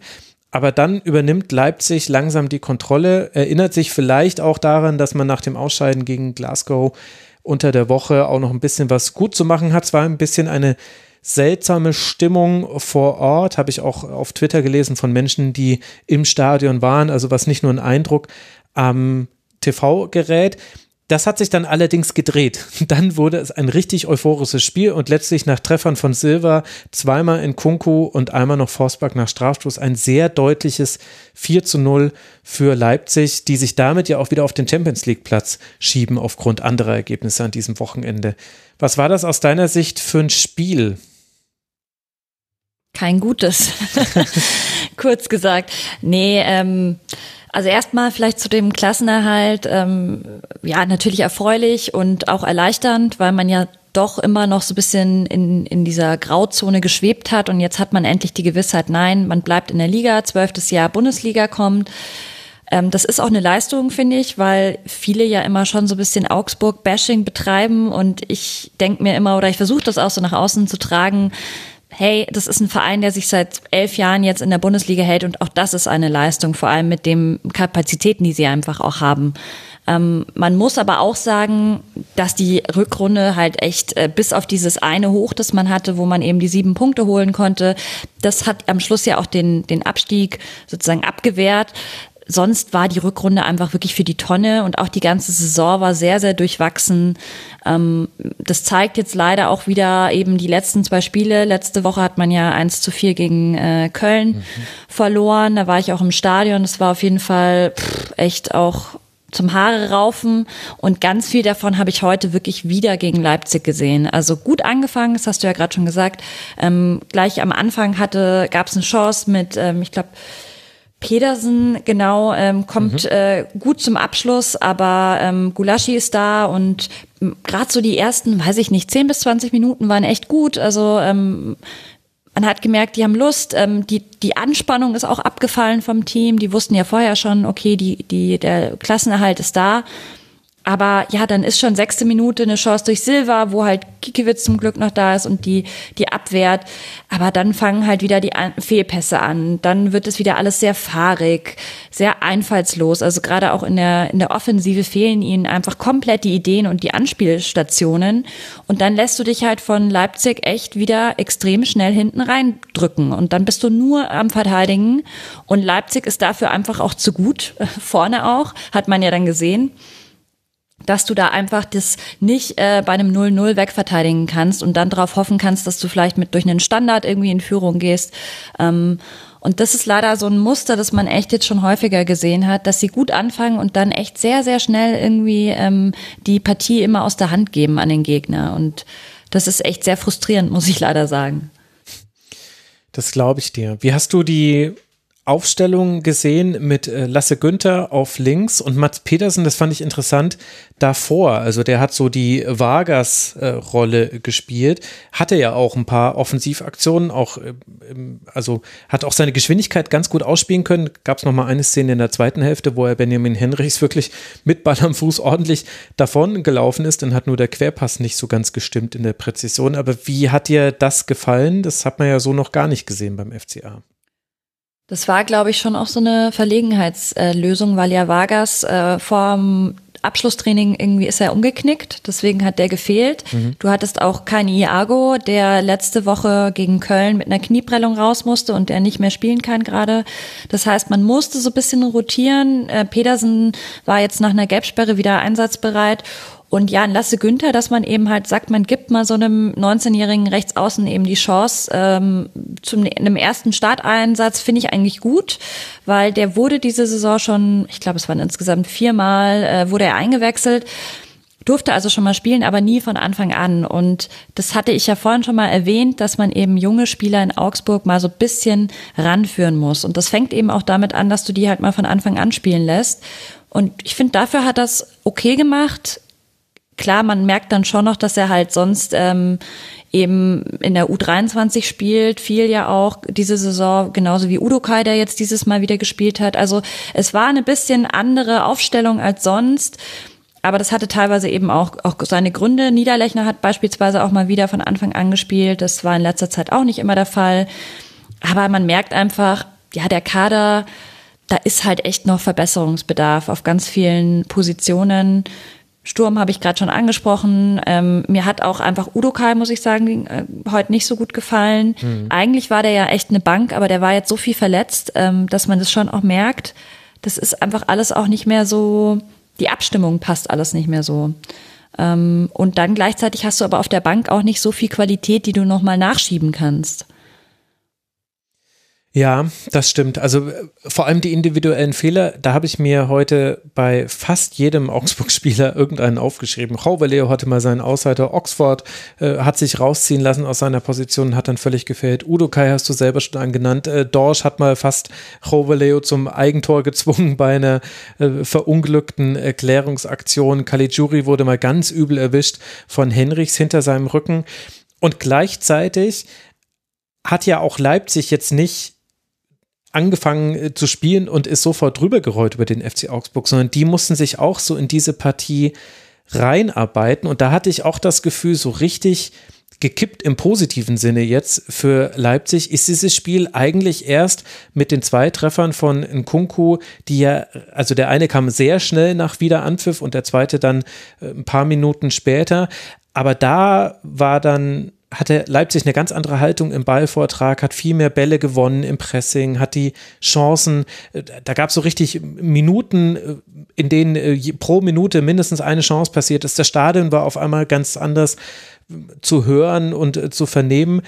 Ich habe das Gefühl, Leipzig musste sich auch in dieses Spiel irgendwie reinarbeiten und dann war man aber einfach die bessere Mannschaft in diesem Fall. Ja, total. Also gerade so diese physische Art des FCA, das sagt man ihnen ja auch nach, dass sie wirklich ein ekliger Gegner sein können, weil sie ja sich wirklich ähm, ja, die gehen schon hart auch in die Zweikämpfe rein und da hatte ich gerade am Anfang auch das Gefühl, dass Leipzig so ein bisschen verschlafen war. Mhm. Und wenn du da dann beispielsweise, ist ja immer hätte, wäre, wenn, aber wenn du da am Anfang mal wirklich ein Tor machen würdest, das ist das Problem bei Augsburg eben, das machen sie dann nicht, dann wird der Gegner wieder stärker und dann machen sie eben, wie du gesagt hast, sehr viele individuelle Fehler und eben, es fehlt dann einfach auch die Qualität. Und ja, es gibt dann einfach auch viele Fehlpässe. Was mich auch wirklich heute genervt hat, war so dieses Schuld. Äh, einander zuschieben. Also ich habe ganz viele ähm, hitzige Diskussionen dann auch gesehen, wenn es dann hinten wieder gebrannt hat, dass wirklich die Spieler sich untereinander angeschrien haben und so. Das finde ich was, was sie echt äh, aufhören müssen, weil das bringt gar nichts. Und du sagst es ja, jeder von den Spielern hatte fast irgendeinen eigenen Fehler, der auf sein Konto ging. Das heißt, es ist jetzt auch nicht so, dass ein Spieler da irgendwie ähm, Scheiße gebaut hat, sondern du hast eben beispielsweise Udo Kai, der irgendwie den Ball dann schlampig abfälscht, äh, dann kommt er zu Silva und dann ist da das Tor. Oder du hast eben Petersen, der halt dieses, diesen Elfmeter dann halt auch ähm, verursacht.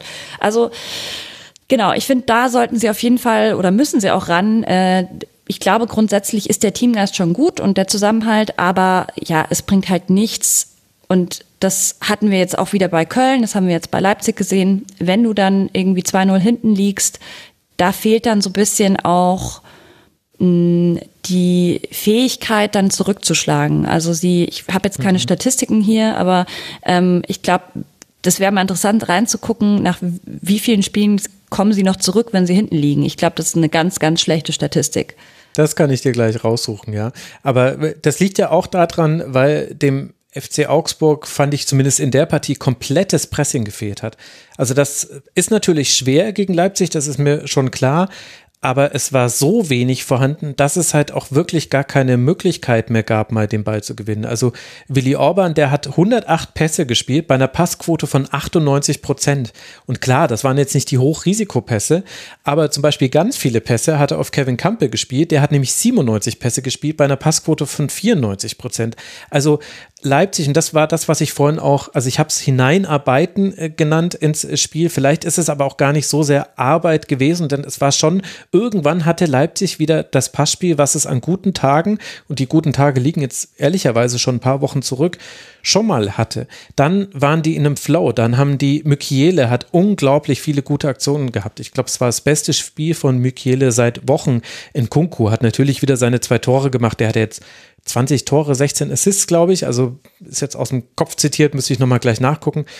Aber die sind dann richtig ins Spielen gekommen und Augsburg war immer den Schritt zu spät, hatte keinerlei Entlastung mehr. Also es gab mal einmal diesen Sprint von Pedersen, aber ansonsten war der Ballbesitz sofort wieder weg und man hat aber eben auch kein Pressing hinbekommen.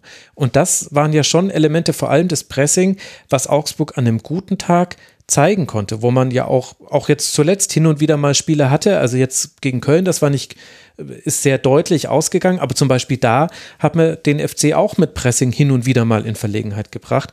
Das hat komplett gefehlt und ich glaube, das hat Leipzig dann auch in die Karten gespielt. Du konntest denen quasi dabei zusehen, wie die von Minute zu Minute selbstsicherer geworden sind in ihrem Spiel. Total. Also es war auch wirklich so, dass es so wie so eine Kurve war, die immer weiter nach unten ging und man konnte so mit der, jeder Minute zugucken, wie es schlechter wurde. Ähm, sie haben es halt auch geschafft, die Räume sehr eng zu machen. Also die Augsburger, ja, die sind keine Offensivmacht, aber die kamen auch gar nicht mehr in den gegnerischen Strafraum. Also man hat nur noch nach hinten gearbeitet. Auch ein Gregoritsch beispielsweise, der eigentlich ein Stürmer ist, hat die ganze Zeit versucht, hinten irgendwie noch zu löschen. Also das habe ich auch letzte Woche schon gegen Köln gesehen. Ähm, so soll es ja eigentlich nicht sein, mhm. dass man sich wirklich nur noch hinten reinstellt und bei einem 2 zu 0 von Leipzig beispielsweise, ja, äh, was erwartest du dann, also du so verlierst du ja dann eh. Also und da ist es dann auch so ein bisschen so Selbstaufgabe, habe ich das Gefühl, dass sie dann wirklich hm, weiß ich nicht, ob sie da noch wirklich 100 Prozent reingehen oder ob ihnen das dann auch bis zu einem gewissen Grad egal ist, weil sie sich denken, okay, die, die Liga haben wir eh gehalten, die Saison ist fast vorbei, wieso soll ich mich denn jetzt hier noch 100 Prozent reinschmeißen? Mhm. Also jedenfalls kommt das so ein bisschen bei den Fans an. Ja, interessant. Inzwischen habe ich auch rausgesucht, also der FCA lag 21 Mal zurück in dieser Saison. Sieben Punkte hat man damit geholt. Es ist Rang 13 in dieser Tabelle, aber nur einmal konnte man gewinnen. Also es kommt wirklich sehr, sehr selten vor. Für den FC Augsburg geht es jetzt dann zu Hause gegen die Spielvereinigung Kräuter Fürth. Das ist der letzte Einsatz für den FCA und äh, Rasenballsport Leipzig wird dann auf der Alm in Bielefeld versuchen, den vierten Platz, den man jetzt wieder zurückerobert hat, zu sichern, bevor man dann im DFB-Pokalfinale noch beim SC Freiburg antreten wird. Und der SC Freiburg ist auch das Stichwort für unsere nächste Partie, auf die wir schauen wollen, wo wir dann auch Danny wieder mit reinholen können. Falls ihr euch gewundert habt, liebe Hörerinnen und Hörer, Danny musste noch arbeiten natürlich nach dem Bayern-Stuttgart-Spiel. Deswegen haben Tiziane und ich jetzt diese Partie alleine gemacht. Jetzt aber muss er wieder ran, der Danny, und muss mir erklären, warum das so ein brutaler Nachmittag für den SC Freiburg war und ein so schöner für den ersten FC Union mit Toren von Grisha Prömel, Christopher Trimmel und Geraldo Becker, noch alle in der ersten Hälfte.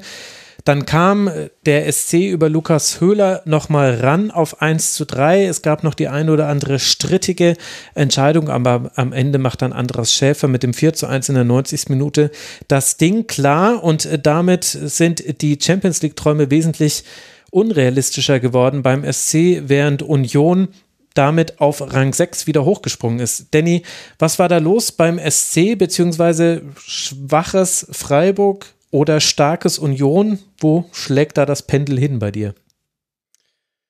Ja, dann doch eher schwaches Freiburg, starkes Union, würde ich sagen. Also die Freiburger, zumindest mein Eindruck aus der Ferne ist, die haben einen wahnsinnig aufwendigen Fußball gespielt, über die ganze Saison betrachtet. Und mhm. jetzt so im Schlusssport, gefühlt gehen ihnen ein bisschen die Körner aus. Wenn man die letzten Spiele sieht, sie kriegen unheimlich viele Gegentore für ihre Verhältnisse. Jetzt vier Stück gegen Union.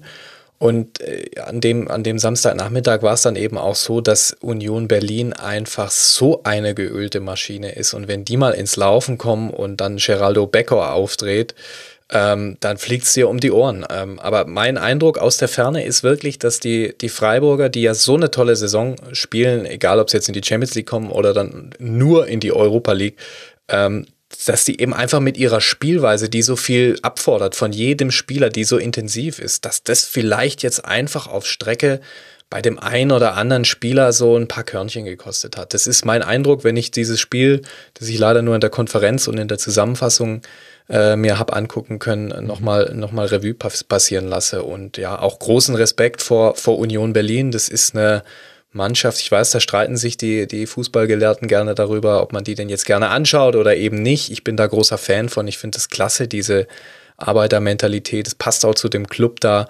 Ähm, und ja, das, das muss man einfach als Gesamtkunstwerk, glaube ich, sehen. Dann mit Urs Fischer noch an der Seitenlinie und dann jetzt auch noch in, ja, in dieser, die sind ja letztes Jahr schon die beste Saison der Vereinsgeschichte gespielt, jetzt nochmal eine Kirsche oben drauf gesetzt. Das ist wirklich beeindruckend. Und ja, für mich als neutralen Zuschauer war da natürlich auch wieder einiges geboten. Also ich habe mich gut unterhalten gefühlt und ich würde erst, würde wirklich eher sagen, das lag an starken Unionern und schwachen Freiburgern, dass es dann am Ende doch deutlich wurde. Ich finde, das war eine sehr interessante Anmerkung mit dem Einsatz, den Freiburg geht. Das würde nämlich auch ein bisschen erklären, Tiziana, warum der SC in den letzten drei Spielen zehn Gegentreffer kassiert hat. Drei gegen Gladbach, drei in Hoffenheim, jetzt vier zu Hause gegen Union und früher war mal der SC die beste Abwehr der Liga oder zumindest eine der besten der Liga könnte tatsächlich ein bisschen mit dem Aufwand zu tun haben, den ja auch wiederum auf der anderen Seite Union gezeigt hat. Also was die, nicht nur wie die ihre Konter ausgespielt haben und dass die auch eine fast perfekte Chancenverwertung in der ersten Hälfte hatten, das ist natürlich sehr toll, aber die haben ja auch einen unglaublichen Einsatz reingeworfen in dieses Spiel. Ja, das stimmt. Also beide Teams auf jeden Fall hohe Belastungen und es ist eine lange Saison, ja, aber beide Teams haben ja auch irgendwie ein großes Ziel vor den Augen und ich muss sagen, ich gebe Danny da auch äh, recht. Man muss einfach gucken, wenn man bei Union allein den, den Sturm anschaut. Also Becker, finde ich, war für mich auf jeden Fall Man of the Match. Unglaublich, mhm. was der abgerissen hat. Wahnsinn. Aber auch so ein Avonie oder auch ein, ein Prömmel, ein Trimmel. Also du hast da wirklich so viele Spieler, die auf ihrer Position, auch ein Lute oder so, das, das, die sind eine Bank und ja, wenn die gut laufen miteinander und das tun sie gerade aktuell, äh, es läuft alles perfekt, dann ist sie nie wirklich auch schwer zu schlagen. Hat man jetzt auch neulich gegen Frankfurt ganz gut gesehen, wo ich auch im Stadion war. Ähm, also, nee, ich, das ist einfach ein gutes Team und das finde ich, braucht man ihnen auch nicht mehr absprechen. Das kann man ihnen auch, finde ich, gar nicht mehr absprechen. Und Freiburg, ja, ich muss sagen, ich finde, Freiburg hat trotzdem eigentlich ein gutes Spiel gemacht. Also es war nicht so 4 zu 1 klingt so, als ob die sich komplett aufgegeben hätten. So war es nicht, finde ich. Man hat auch gerade in der zweiten Halbzeit wirklich nochmal versucht ähm, zu scoren, beispielsweise durch Petersen oder auch durch Höhler. Sie haben echt gedrückt, aber Union war dann irgendwie an dem Tag einfach zu gut und dann ist es ja auch verdient mhm. und man hat vielleicht dann auch schlampige Fehler gemacht. Du hast gerade die Verteidigung angesprochen, also Jonathan Schmid zum Beispiel hat mir jetzt beispielsweise nicht so gut gefallen, ähm, der ja sonst einfach auch die ganze Saison super gespielt hat. Aber ja, ich finde, man muss dann auch mal so einzelne Tage äh, rausstellen und es war einfach so, dass Union an dem Tag einfach besser war der SC eindeutig mit Problemen defensiv und offensiv äh, fand ich. Also da gibt es eine Statistik, die ganz gut Dinge erklärt, die, die auf dem Spielfeld gefehlt haben. Von 14 Dribbling-Versuchen waren nur vier erfolgreich vom SC. Und ich glaube, das war so ein ein Kennzeichen für etwas, was Union gut gemacht hat und was dann beim SC gefehlt hat, denn Union spielt ja auch relativ mannorientiert, also da ist es selten, dass jemand einfach mal so frei übers Feld spazieren kann, zumindest ab der Mittellinie ist das sehr, sehr selten und wenn du dann diese direkten Duelle nicht gewinnst, dann musst du es entweder über Passspiel lösen. Da gab es auch einzelne Situationen. Also gerade anfangs der zweiten Hälfte hatte Freiburg wirklich eine gute Phase. Da fällt ja dann auch das 1 zu 3, hätte vielleicht noch ein zweiter Treffer fallen können aber auch Union fällt halt bei sowas nicht mehr um. Und du hast jetzt schon Becker genannt, Prömel genannt, Avonie. Ich fand, äh, dass auch alle drei Innenverteidiger, also Jeckel hatte einmal ein bisschen Glück, dass ein, dass, dass dieses 1 zu 1 nicht fehlt, das wäre auf jeden Fall auf ihn zurückgefallen, weil das war ein relativ verzweifelter langer Ball, den Höhler dann gewinnt und einfach direkt das Tor macht und weil er vorher ihm an den Oberarm springt, zählt es nicht wegen Handspiel unmittelbar vor der Torerzielung. Also wenn dieses Tor gefallen wäre, würde man vielleicht ein bisschen anders über Paul Jäckel sprechen, aber was die halt raus verteidigt haben bei diesen Flanken, die da die ganze Zeit reingeflogen sind, 39 klärende Aktionen, Knoche hatte zehn klärende Aktionen, Riasson, Trimmel und Jeckel jeweils sieben. Also das war, das war einfach sehr, sehr stabil. Und ich glaube, das ist auch so das, das Attribut, was man Union in der ganzen Saison schon und jetzt aber gerade auch wieder geben kann. Die sind einfach stabil. Und in dem Spiel jetzt gegen einen sonst sehr stabilen SC, also das ist ja auch ein Attribut, was Freiburg sehr lange in dieser Saison hatte, war man eben einfach die Mannschaft, die die Chancen, die sich geboten haben, relativ eiskalt genutzt hat. Und dann ist Union halt gut genug, auch so eine Druckphase von Freiburg auszuhalten und da eben nicht zu kippen, im Gegenteil, im Gegenteil dann sogar hinten raus noch das 4 zu 1 zu machen. Also es war, es waren zwei Erstligisten auf Augenhöhe und ich glaube, das ist schon, hat man sich schon dran gewöhnt bei Union, aber schon erstaunlich, also schon interessant. Und ich wage mal die Behauptung in den Raum zu stellen, wenn Union mal mit zwei oder in dem Fall dann sogar mit drei Toren führt, dann bringen die das über die Zeit. Weil du hast mhm. es gerade wunderbar beschrieben, diese Stabilität, die diese Mannschaft mittlerweile hat, die ist ja jetzt auch über Jahre gewachsen mit dem Trainer auch zusammen. Das ist, da sieht man mal wieder, wie wichtig diese, diese Kontinuität auf diesen Schlüsselpositionen einfach ist. Äh, die, die wirfst du dann einfach nicht mehr um. Und äh, ich glaube, wir müssen das nochmal thematisieren, auch so, an dem, an dem Nachmittag ist, glaube ich, auch ziemlich viel für Union gelaufen. Also wenn wir diese strittige Handszene sehen, die ja Christian Streich in seiner unnachahmlichen Art und Weise dann danach äh, sich echauffiert hat. Das ist natürlich auch dann so ein Kipppunkt gewesen. Ich glaube, wenn da wenn da Höhler war es, wenn ich es wenn richtig in Erinnerung habe, wenn, wenn, wenn da der Treffer zählt, da, da kann so ein Spiel auch nochmal in eine andere Richtung womöglich laufen. Aber so stand es dann eben zügig 3 zu 0 und dann gegen diese äh, Maschine aus Köpenick, das ist dann, das ist dann für den SC Freiburg in der jetzigen Saisonphase, äh, glaube ich, einfach nicht mehr zu stemmen. Das ist dann einfach zu, zu, zu stark, zu stabil. Äh, da, die spielen da alles mit so einem, mit so einer Selbstsicherheit, mit so einer Gewissheit auch, mit diesem Glauben an die eigene Stärke und diesem Vertrauen ineinander. Das ist schon wirklich beeindruckend. Also ich kann da nur meinen Hut vor dieser Truppe ziehen. Und wenn man sich eben die Entstehung der Tore anguckt, das habt ihr ja auch schon beide angesprochen, das waren auch Fehler, die man jetzt auch zum Teil so von Freiburg länger nicht gesehen hat. Also das 1 zu 0 war noch sehr, sehr schöner Konter 3 gegen 3 von Union, den dann Eggestein vor Avonie an den eigenen Pfosten abfälscht und dann schiebt ihn Prömel rein. Beim 2 zu 0, was dann eben nach diesem aberkannten 1 zu 1 gefallen ist, da gewinnt Becker super stark gegen Lienhardt den Ball und schlägt dann eine wunderbare Flanke auf Trimmel, der aber auch komplett frei ist. Also klar, einrückender Außenverteidiger schwer aufzunehmen. Ist aber jetzt auch keine Neuigkeit mehr, dass Union das macht. Und das 13. das war nach einem Abstoß.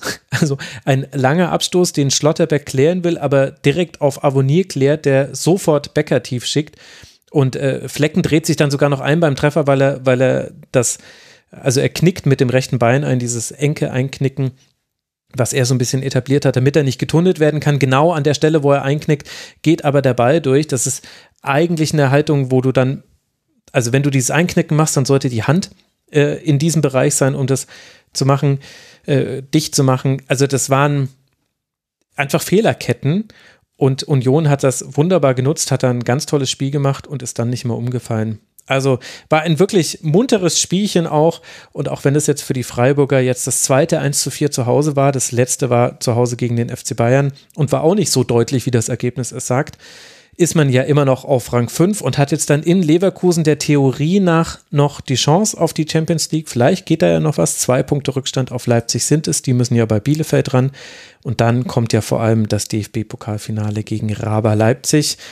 Der erste FC Union spielt zu Hause gegen Bochum, hat zwei Punkte Vorsprung vorm ersten FC Köln. Der Theorie nach auch drei Punkte Rückstand auf Leipzig, allerdings das deutlich schlechtere Torverhältnis. Also da geht es jetzt nur noch um Rang 6 oder Rang 5 und man möchte sich vor allem nach hinten absichern denn hinter dem ersten FC Union, da lauert der erste FC Köln. Und bei dem war etwas Bemerkenswertes äh, zu beobachten, Tiziana, nämlich eine 0 zu 1 Niederlage, die zu einem Platzsturm führt. Denn damit hat man sich den internationalen Wettbewerb gesichert, weil zeitgleich Leverkusen in Hoffenheim gewonnen hat. Darüber wollen wir dann gleich noch sprechen. Jetzt mal jenseits davon, wie dieser Platzsturm verlaufen ist, fand ich ihn relativ, also das das war so ein bisschen bizarr, fand ich. Und das hat aber ganz gut zu diesem Spiel gepasst, denn auch dieses Spiel war auf eine Art und Weise bizarr. Würdest du mir da zustimmen? Würde ich dir zustimmen. Den Platzsturm selbst fand ich jetzt gar nicht mal so verwerflich. Ich habe da viel Negatives gelesen. Ich fand das eigentlich ganz schön, aber das Spiel war tatsächlich komisch und vor allem auch der Ausgang war sehr komisch. Also äh, Okay, dann lass mal versuchen. ich bin jetzt schon sprachlos. Also Yannick Gerhardt schießt das 1 zu 0 in der 43. Minute. Das war eine Situation, in der in der Matcher super äh, freigespielt wird aus der Aufbaukette. Der steckt auf Wind, der muss nur noch querlegen. Da stand Köln sehr offen. Das hat man jetzt auch schon ein paar Mal gesehen. Manchmal steht Köln gegen den Ball nicht gut und wenn das Gegenpressing dann nicht läuft oder das Pressing war es dann in dem Fall, dann gibt es manchmal diese Passwege neben den Sechser Skiri, die offen sind wo man nicht ganz genau erklären kann, warum, weil der Theorie nach hätte da keins stehen müssen, hat er aber nicht getan und so ist es 0 zu 1 gefallen. Aber warum hat es denn deiner Meinung nach Köln nicht geschafft, darauf zu reagieren? Oder haben sie deiner Ansicht nach gut genug reagiert und hatten einfach das Pech, kein Tor zu machen, weil Pavan auch sehr stark gehalten hat? Wie würdest du das einordnen? Ja, also eigentlich finde ich, hat alles für Köln gesprochen. Also man hatte schon diverse Chancen, beispielsweise dritte Minute äh, durch Modest, sechste Minute durch Schmitz. Also es gab eigentlich gerade am Anfang auch viele gute Möglichkeiten. Man macht dann das Tor nicht. Erst nach 20 Minuten oder so kam Wolfsburg überhaupt mal so in diesem Spiel an. War aber, finde ich, immer noch nicht wirklich torgefährlich und dann eigentlich wirklich wie aus dem Nichts auf einmal so dieses 1-0 für Wolfsburg. Ja, und dann, finde ich, hatten sie einfach auch wieder bisschen Pech, weil also Köln jetzt die hatten ja noch diverse Chancen. Also keins, zwei äh, Chancen, irgendwie 53., 59. Modest, hatte noch diverse Chancen. Am Ende reicht's einfach nicht. Also ich glaube, alleine Modest habe ich mir aufgeschrieben, zehn Schüsse aufs Tor. Das ist ja extrem viel und der war auch wirklich wieder sehr, sehr gefährlich. Musste man die ganze Zeit im Blick behalten. Ja, aber irgendwie ging das Runde nicht ins Eckige an dem Tag und das, deswegen waren sie ja dann auch so frustriert danach und ihnen war ja auch nicht nach Feiern zumute, weil sie ja zum einen äh, die Europa League jetzt nicht klar machen konnten direkt und zum anderen einfach auch, ja, ich glaube, das ist sehr frustrierend gewesen, dieses Spiel. Mhm gegen einen Gegner, Danny, der nur fünf Schüsse abgegeben hat, abgegeben hat. Dabei waren allerdings auch zwei, drei größere Chancen mit dabei. Trotzdem irgendwie auch erstaunlich, dass das Wolfsburg reicht. Und du hast es ja jetzt aus nächster Nähe auch schon beim Spiel in Stuttgart, glaube ich, verfolgen können. Wenn Wolfsburg erstmal führt, dann ist es jetzt nicht mehr das offensive Feuerwerk, um das mal so zu sagen.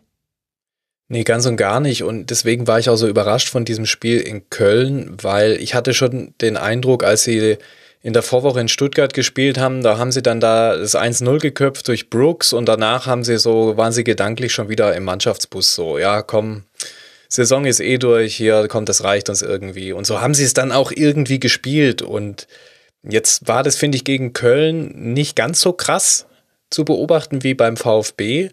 Ähm, und man muss es ja einfach sagen, der beste Wolfsburger war äh, der Keeper mit Pavao Perwan, der wirklich mhm. einiges, einiges da hinten rausgekratzt hat.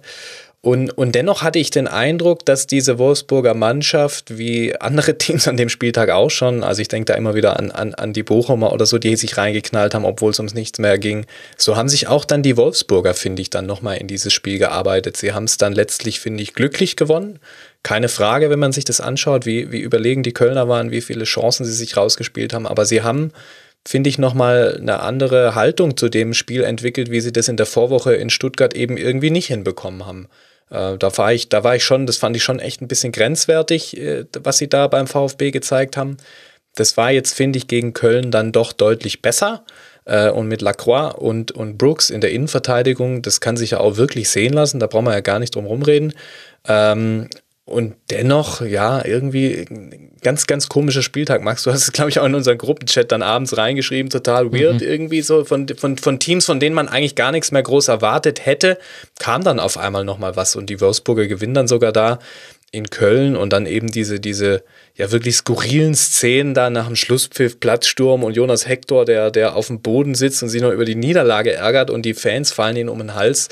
Ähm, das, das ist, war für mich ganz, ganz komisch, das irgendwie, irgendwie zu beobachten. Ich habe da schon gespürt, äh, auch nur in der Konferenz hat man das gespürt von der Stimmung her, dass das ein richtiger Hexenkessel ist, dass da jetzt ja ein Funke reicht, um den explodieren zu lassen im positiven Sinn.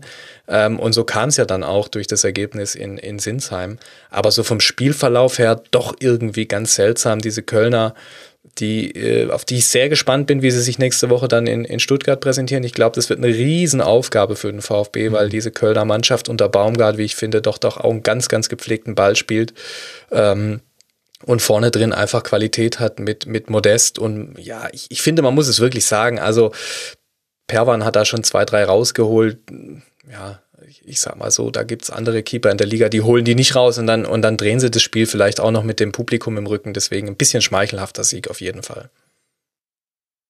Ich fand es aus taktischer Sicht auch so interessant, weil es eigentlich so zwei klare Punkte gab, bei denen der VfL verwundbar war. Und Köln hat das eigentlich auch offengelegt. Ich hatte im Nachhinein sogar das Gefühl, ob vielleicht die grandiose Anfangsphase mit Chancen in der zweiten, dritten und sechsten Minute, wo in der sechsten Minute gleich ein Pfosten geschossen wurde von Ötschan, ob das vielleicht sogar zu gut gelaufen ist für den FC, weil wenn man sich anguckt, was hat der FC da gemacht? Man hat die linke Seite von Wolfsburg bespielt, da wo Mickey van de Feen sein Startelfdebüt gegeben hat. Und es lag jetzt nicht nur an ihm, ich fand ihm wurde auch sehr wenig geholfen von Janne Gerhardt in manchen Situationen, aber den hat Köln krass bespielt. Also mit, mit Ötschan, Schmitz, Uth hat sich dann noch fallen lassen auf den Flügel. Die standen ganz oft im 3 gegen 2, haben ganz oft in seinen Rücken reingespielt. Da hat er jedes Laufduell verloren. Das war einfach bombengut gespielt vom 1. FC Köln und irgendwann war das aber weg. Also dann wurde das, dann gab es nicht mehr den Weg hinter Mickey van de Feen. Es lag auch daran, dass Wolfsburg dann, glaube ich, ein bisschen tiefer stand insgesamt einfach. Und als dann Wolfsburg tiefer stand, war es dann wiederum so, wenn Köln den Aufbau hatte, also Wolfsburg hatte in einem 4-4-2 gespielt und zwar in einem flachen 4-4-2, also Doppelsechs und die, die Außenspieler und eben vorne die zwei, die anlaufen oder die erstmal stellen. Und dann guckt man sich an, okay, gut, Köln spielt da mit seiner Raute, kennen wir, 4-4-2 Raute. Und Skiri hatte auf dem Papier, aber auch in echt, unglaublich viel Platz weil Schlager und Arnold konnten nicht rausschieben auf Skiri, weil die werden ja von den Achtern gebunden. Und Kruse und Gerhard sind breit gestanden, denn Köln hat ja auch diesen Flügelfokus, von dem Wolfsburg wusste. Das heißt, Skiri war ganz oft frei im Aufbau. Er wurde aber nur so, ich würde sagen, in jeder dritten Situation überhaupt erst angespielt. Und wenn er aber angespielt wurde, hat er ganz oft gute Pässe gespielt in den Achterraum, nicht direkt auf den Flügel, sondern erstmal in den Halbraum. Von da ging es dann auf den Flügel und dann wurde es interessant. Und irgendwann hat Köln aber damit aufgehört. Also das, das habe ich irgendwie nicht so verstanden. Und dann hat Köln das gemacht, was man sehr gut kann und was man, was man häufig macht, nämlich geflankt, geflankt, geflankt, geflankt. 50 Flanken insgesamt, 13 davon sind angekommen. Und man hatte jetzt zwar seine Chancen und es lag auch an Pavan, dass man dieses Spiel nicht wenigstens noch unentschieden gestalten konnte, aber Lacroix und Brooks sind jetzt auch nicht die Spieler, die sagen, oh Hilfe, eine Flanke, ich verstecke mich, ich krag nicht so voll ein, sofort ein, sondern die kommen damit ja schon ganz gut klar. 45 klärende Aktionen hatte Wolfsburg bei den 50 Flanken. Arnold Brooks äh, mit jeweils acht Stück. Also die haben halt einfach sehr, sehr gut das äh, verteidigt. Auch Modest hat nicht so viele Kopfballduelle gewonnen. Er hatte natürlich dennoch seine Chancen. Der ist aktuell nicht komplett kalt zu stellen. Aber das war jetzt ein langer Monolog, aber mit dem möchte ich einfach nur ausdrucken, es gab quasi auch auf taktischer Ebene eigentlich Dinge, die da waren, die auch genutzt wurden und trotzdem eben hat für mich vieles auch im Nachhinein keinen Sinn ergeben. Und ich glaube, dass das für einen FC so ein Spiel ist, äh, jetzt die emotionalen Sachen mal ausgeklammert und es ist natürlich trotzdem eine ganz tolle Saison. Aber ich glaube, in der Nachbereitung dieses Spiels wird das Trainerteam ausflippen, weil da so viel möglich war gegen den VfL und weil man so viel zu 95 Prozent richtig gemacht hat, aber die letzten 5 Prozent haben gefehlt. Oder, oder Pavaro Pavan hat gehalten. Und Max, genau das war beim VfB, glaube ich, auch der Fall, weil die haben gegen Wolfsburg, die haben es ganz ähnlich gemacht. Die haben auch mit Flanken Kalajdzic gesucht und, und die Glatze von Brooks gefunden. Ja, ja. Der hat da hinten alles rausgeköpft und und, und man hat es halt immer wieder probiert. Man hat es probiert, probiert, probiert, probiert. Das war jetzt wirklich ähnlich zu beobachten, auch in dem Spiel. Und beim VfB, also der Pellegrino Matarazzo, wir haben vorhin über seine kommunikative Art gesprochen, der hat in Bezug aufs Wolfsburg-Spiel von einem Kackspiel gesprochen. Das ist für ihn schon wirklich ein Ausfall.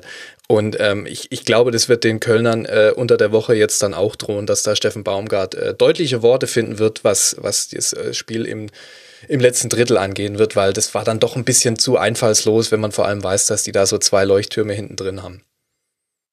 Ich glaube, das fasst es ganz gut zusammen. Für den ersten FC Köln geht es jetzt dann eben nach Stuttgart und der VfL Wolfsburg, der auf Rang 13 liegt, empfängt dann zu Hause den FC Bayern. Das sind die letzten äh, beiden Gegner dieser beiden Mannschaften.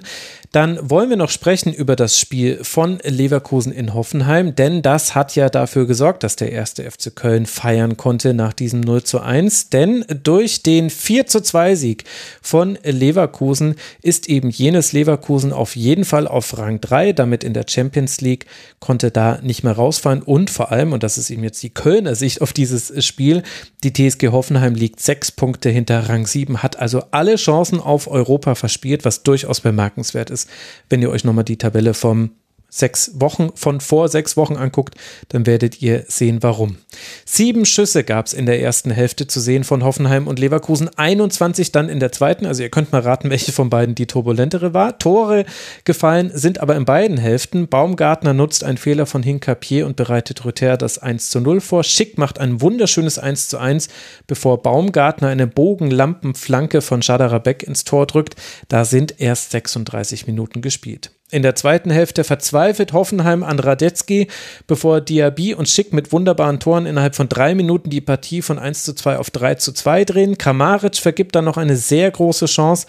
Dann kann Alario in der Nachspielzeit alles klar machen und damit eben auch dieses 4 zu 2 sichern, was äh, dafür sorgt, dass Leverkusen trotz des Wirtsausfalls wirklich eine absolut grandiose Rückrunde bisher gespielt hat. In der Rückrundentabelle ist äh, Leverkusen tatsächlich auf Rang 3. 33 Punkte hat man erzielt. In der ersten, in der Hinrunde waren es 28 Punkte, die man insgesamt gesammelt hat. Also wirklich ein ganz fantastischer Lauf, den Leverkusen da hingelegt hat. Tiziana, kannst du anhand dieses Spiels erklären, was macht denn Leverkusen gut und besser als vielleicht andere Teams? Ich würde es auf eine Person runterbrechen und mhm. das ist schick. also, wenn man sich anguckt, 24. Äh, Tor in 26 Spielen. Ich glaube, der Kommentator bei Sky, glaube ich, war ja das Spiel äh, am, am Samstag zu sehen, hat auch gesagt, also man will es nicht an einer Person alleine festmachen, aber es ist halt einfach schon auch, er hat sie dahin gebracht, wo sie jetzt stehen. Und ich finde, man hat es sehr, sehr gut jetzt wieder beim Spiel gegen Hoffenheim gesehen. Also er macht das Doppelpack und alleine dieses 2 zu 3, dass er, wo er sich dann eben zwei gegen zwei Verteidiger durchgesetzt hat und den Torwart noch. Und er macht das ja auch alles so easy, locker, flockig. Also es sieht alles sehr einfach bei ihm aus. Und ja, ich wüsste nicht, wo Leverkusen jetzt steht, wenn sie ihn nicht hätten, tatsächlich. Darf ich noch um einen Diaby erhöhen? Den fand ich auch stark. also Schick macht die Tore, aber Diaby war ja, glaube ich, auch ein Faktor in der Partie. Auf jeden Fall, ja. Nee, ich meine, klar, am Ende ist es ja auch immer irgendwie ein, ein Team-Effort, aber ja, ich bin trotzdem hin und weg bei ihm. Ähm, man, er wird auch immer wieder gesucht von den, von den Mitspielern und er macht's halt auch einfach so gut. Also ich bin schon ein bisschen, bisschen verliebt in seine Art und Weise, wie er einfach Fußball spielt.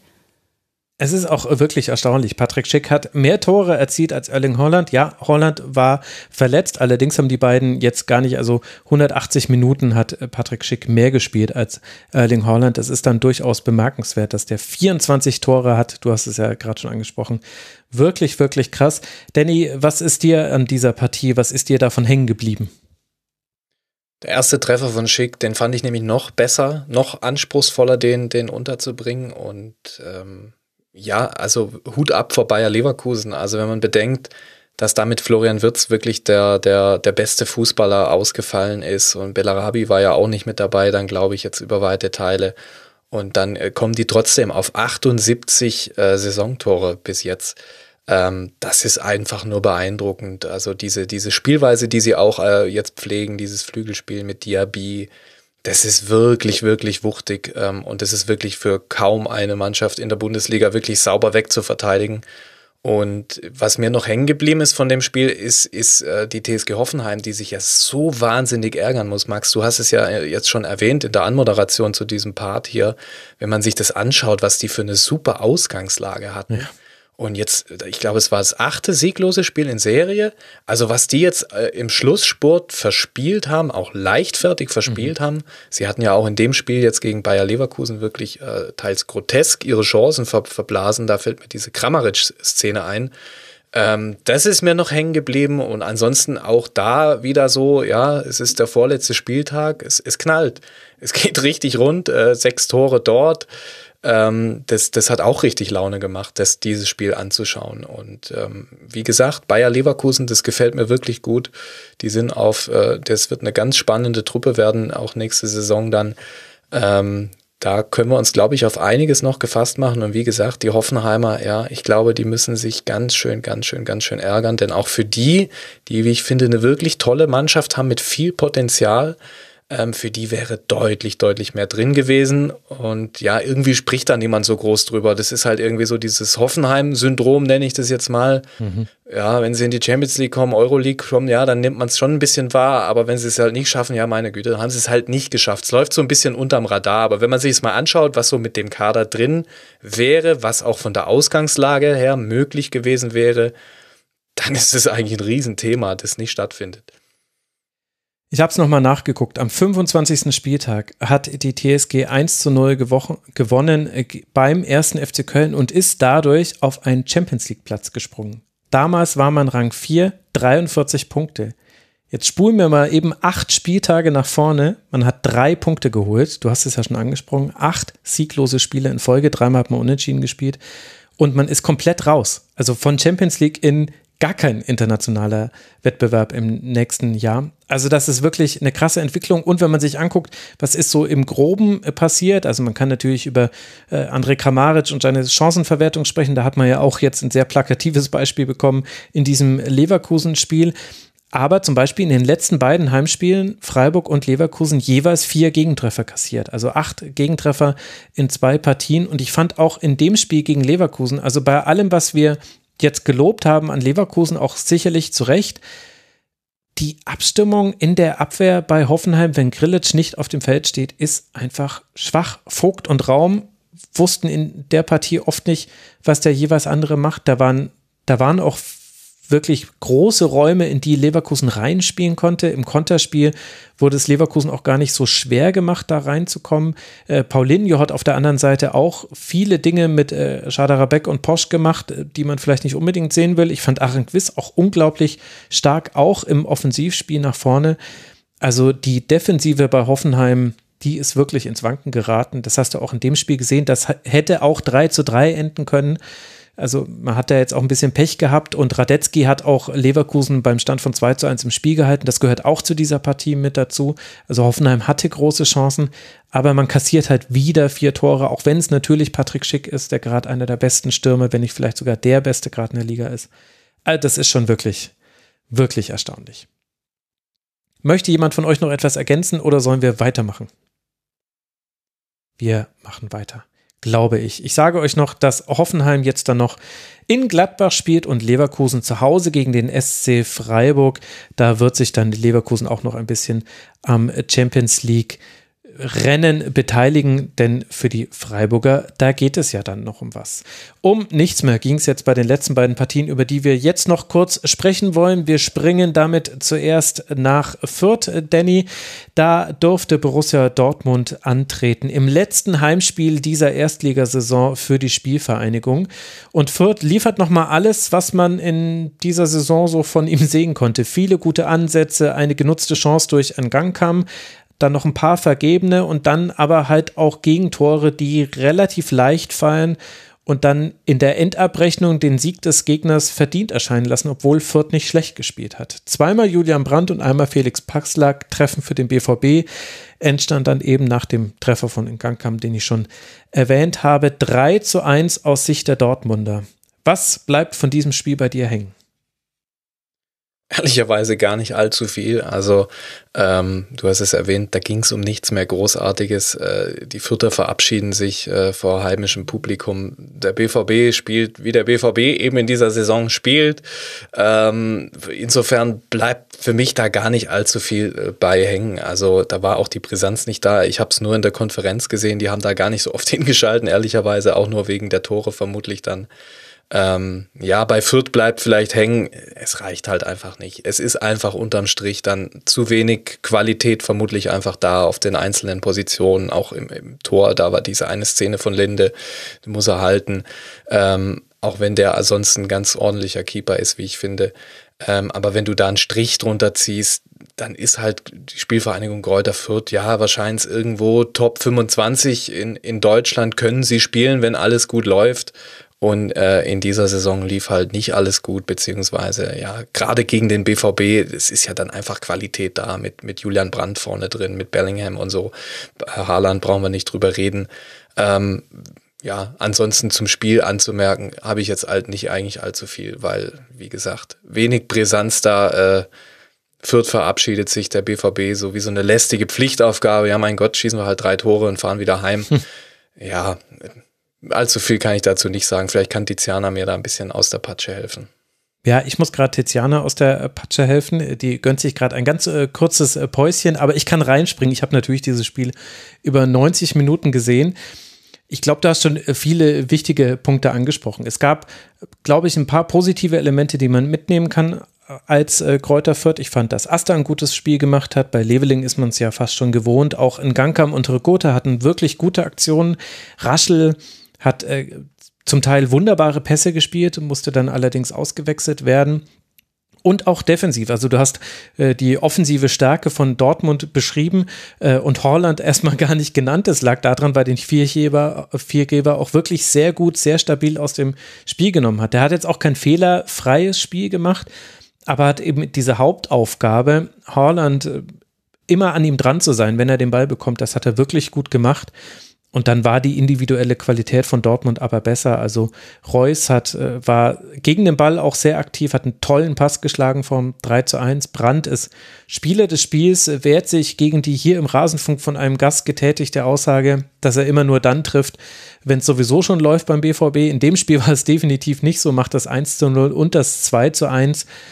Äh, also ganz wichtige Treffer, die er da, die er er da erzählt hat. Bellingham auch keine schlechte Partie gemacht, aber am Ende stehen halt 8 zu 8 Schüsse. Ich glaube, das ist auch einer der Gründe, warum so selten in der Konferenz dorthin geschaltet wurde. Es ist wirklich, also ich glaube, für Fürth ist das eine gute Nachricht. Man hat den BVB bei 8 Schüssen gehalten und für Dortmund ist es so ein bisschen das, das alte Lied dieser Saison, dass man sich denkt, es müsste doch eigentlich mehr drin gewesen sein bei so einer Partie. Andererseits ist es dann aber auch ein 3 zu 1 und man hat sehr gut auf den Ausgleich äh, reagiert. Mit dem 2 zu 1 dann, das gehörte auch zu diesem Spiel mit dazu. Ngankam macht in der 70. Minute das 1 zu 1, in der 72. fällt das 1 zu 2, in der 77. das 1 zu 3 und dann hinten raus noch ein 1 zu 4, das nicht zählt von Bellingham. Also, wahrscheinlich sind das dann schon so die wichtigsten Elemente, die man zu diesem Spiel wissen muss, nachdem es ja wirklich für beide nicht mehr um viel ging. Für Fürth geht es jetzt dann noch nach Augsburg im letzten Spiel dieser Saison und Dortmund empfängt zu Hause Hertha BSC. Das haben wir vorhin alles schon angesprochen.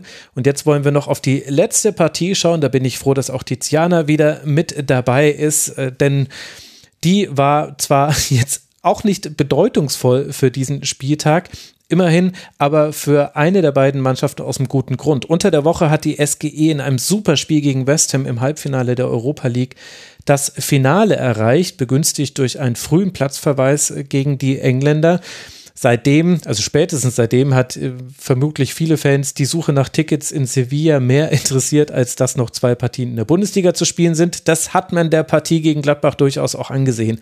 Player trifft in der vierten Minute zum 1 zu 0, aber Paciencia kann in der 65. Minute ausgleichen. Kamada schießt in der 90. Minute noch ein Tor, aber ist ja der Bundesliga Kamada, deswegen war das natürlich knapp abseits und konnte nicht zählen.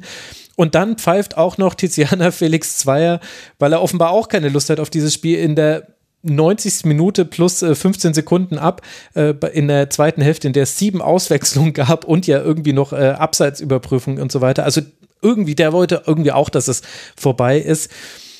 Was gibt es denn darüber hinaus zu dieser Partie zu sagen? Hast du noch irgendwas gelernt über diese beiden Teams? Ja, ich fand es eine ganz komische Partie. Ähm, auch Pazienza wirkte eher auf mich sehr überrascht, dass er dieses Tor macht. Und Frankfurt insgesamt, ja, ist ja nicht mit der ersten Elf aufgelaufen. Also beispielsweise Kostic kam erst später, äh, Hauge Boré haben nicht, haben, haben nicht gespielt, Lindström, Hinteregger ja verletzt. Also es war auf jeden Fall eine komische Elf der SGE ohne auch der, also ohne den drei Topscorern. Mm, ich finde dieses ganze, diese ganze Dynamik als Außenstehende bisschen komisch, dass man jetzt in der Bundesliga wirklich sich so bisschen aufgegeben hat und jetzt wirklich rund, also durchgereicht wird. Ich glaube, sie hatten jetzt vier Spiele keinen Sieg mehr ähm, in der Liga. Und mhm. ich weiß nicht, irgendwie ist es eine komische Stimmung, weil einerseits ist es sehr ambivalent. Einerseits hat man irgendwie Frankfurt, das so in Europa komplett alles abreißt und so wirklich jeden eigentlich mitnimmt in Deutschland mit dieser Stimmung und auch wirklich guten Fußball spielt. Und dann hast du jetzt irgendwie Frankfurt in der, in der Liga und da sind die irgendwie wie ein anderes Team schon fast, muss man sagen. Ähm, ja, also komisches Spiel. Ich finde, ähm, auf Gladbach-Seite muss man auf jeden Fall Leiner äh, erwähnen. Äh, kaum eine Aktion ohne ihn. Mhm. Hat mir sehr gut gefallen. Ähm, und ja, ich, ich fand fast eigentlich auch, hätte ich Gladbach den Sieg mehr gegönnt. Ich finde, sie haben mehr gegeben, sie haben sich mehr reingeworfen und über weite Strecken auch ein besseres Spiel gemacht. Frankfurt hatte halt dann eben diesen einen Treffer mit Paciencia, aber sonst kam ja gar nicht so viel von Frankfurt. Ah, spannend. Das sehe ich tatsächlich anders. Also es stimmt schon, dass, dass Gladbach auch noch große Chancen hatte. Ich fand aber, dass, also von Gladbach war ich weit mehr enttäuscht als von Eintracht Frankfurt. Ist jetzt nicht so, dass es jetzt überraschend gewesen wäre. Gladbach hat mich schon häufig enttäuscht in dieser Saison. Aber bei Frankfurt, also du hast ja gesagt, es war fast wie eine andere Mannschaft. Ja, war ja auch eine andere Mannschaft. Es ja. haben ja bis auf Traftula und Endika äh, wurde ja rotiert. Und gerade am Anfang, da hat es ja Gladbach sehr gut bespielt. Und dann war das aber halt so wie schon wirklich gefühlt 100 Mal in dieser Saison bei der Borussia. Die haben aus welchen Gründen auch immer nicht die Ambition, ein Spiel sich zu nehmen und es nicht wieder herzugeben. Die haben nicht klar durchgezogen. Sie haben ihre Chancen nicht genutzt und sie haben aber irgendwann auch es Eintracht Frankfurt viel zu einfach gemacht, Chancen herauszuspielen. Der Laufaufwand von Gladbach also Eintracht Frankfurt ist 111 Kilometer gelaufen. Das ist jetzt auch nicht krass viel. Das ist knapp unter dem Bundesliga-Durchschnitt. Der liegt irgendwie über 112, irgendwas. Gladbach ist 107 Kilometer gelaufen. Eintracht Frankfurt hat 207 Sprints gemacht. Gladbach hat 172 Sprints gemacht. Und normalerweise sind mir die Reihenzahlen nicht so wichtig. In diesem Spiel war es aber eindeutig zu sehen, dass Gladbach manche Wege nicht gemacht hat. Und deswegen Frankfurt relativ easy nach vorne spielen konnte, Frankfurt sich relativ gut äh, in äh, gute Schusspositionen bringen konnte. Man hat immer wieder Standardsituationen herausgespielt, die dann auch mal fast alle gefährlich waren. Und mhm. ich meine, klar ist es wurscht irgendwie aber auf der anderen Seite halt irgendwie auch nicht. Also, weißt du, Gladbach, bei Gladbach könnte man schon eine ähnliche Argumentation fahren, wie ich es vorhin bei Mainz 05 gemacht habe, dass ich gesagt habe, für die war das wichtig, jetzt nochmal gegen Bayern zu gewinnen, jetzt nochmal gegen Hertha zu gewinnen. Das wird einen ganz anderen Abschluss mit dieser Saison möglich machen, egal wie jetzt die letzte Partie noch läuft.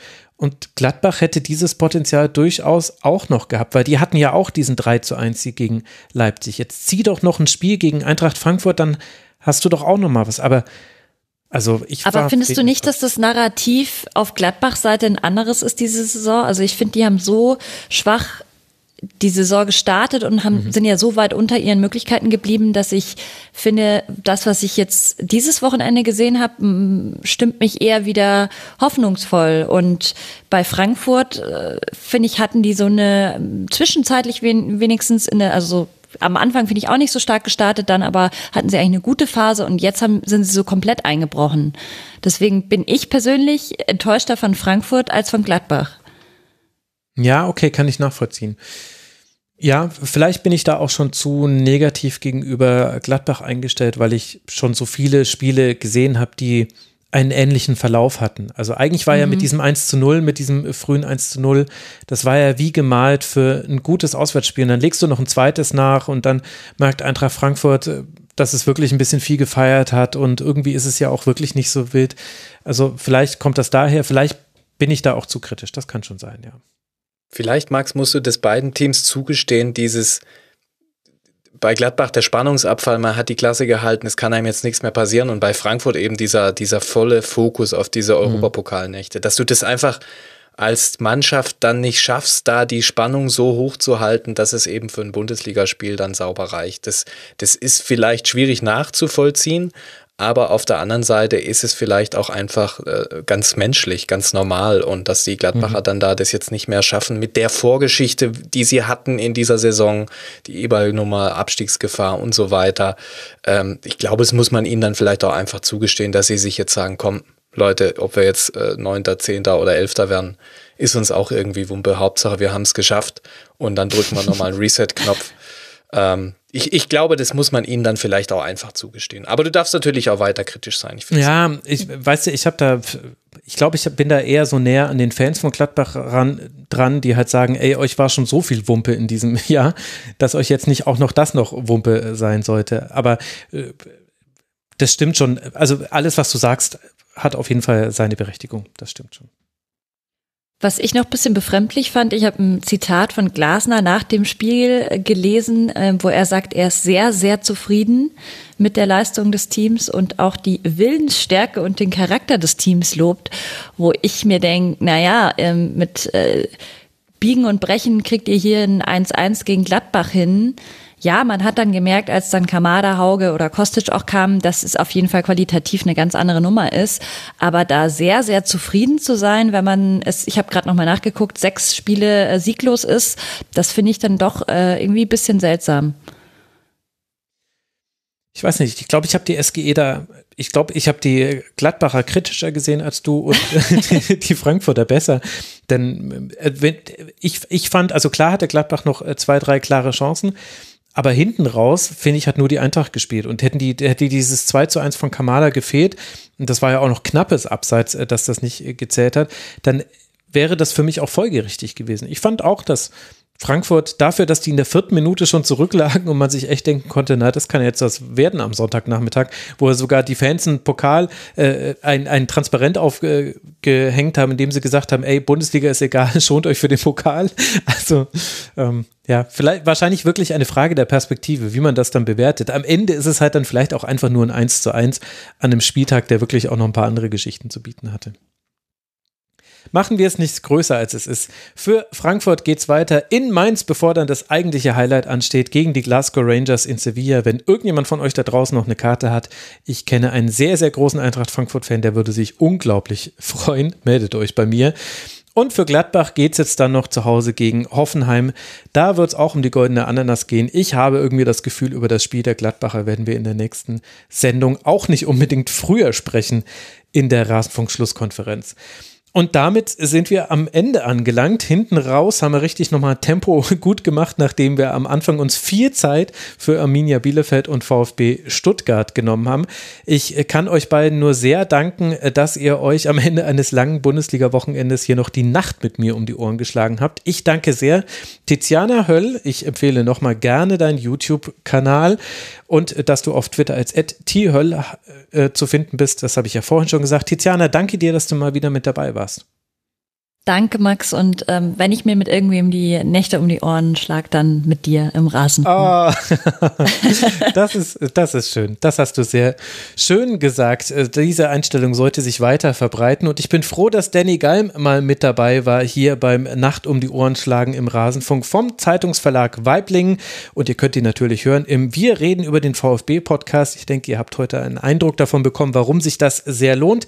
At Danny-Galm auf Twitter. Danke dir, Danny für ein sehr, sehr gutes Rasenfunkdebüt. Ich habe zu danken für die Einladung. Tiziana, auch dir vielen lieben Dank. Es war ganz großartig, diese kleine Night Session hier noch. Jetzt ein ganz rundes Ende für diesen Spieltag. Ja, schön. Das freut mich sehr. Und in Abwesenheit danke ich nochmal Paul Huxoll, der für Arminia Bielefeld hier zu Gast war, at Halbzeit 3 auf Twitter. Danke dir, lieber Paul. Und dann habe ich noch zwei Podcast-Empfehlungen für euch, liebe Hörerinnen und Hörer. Zum einen, aus aktuellem Anlass äh, lohnt es sich leider wieder, US-amerikanische Innenpolitik ein bisschen zu verfolgen. Ich habe wieder Hex on Tap gehört. Scotus Leaks and Ohio Speaks ist da die aktuelle Folge, die ich interessant fand. Und dann aber noch was ein bisschen leichteres. How I Built This with Guy Raz. Blogilates Cassie Ho erzählt da, wie sie eben ihr Blogilates Imperium aufgebaut hat. Fand ich äh, ganz interessant, auch weil sie aus einem anderen Kulturkreis kommt, mit einer anderen Einstellung an viele Dinge rangegangen ist. Das hat mich beschäftigt, als ich das gehört habe. Möchte ich euch sehr empfehlen. Dann Schaut auf rasenfunk.de, spendet für den Rasenfunk und schaltet wieder ein. Bis bald, macht's gut, bleibt gesund. Ciao. Das war die Rasenfunk-Schlusskonferenz. Wir geben nun zurück in die angeschlossenen Funkhäuser.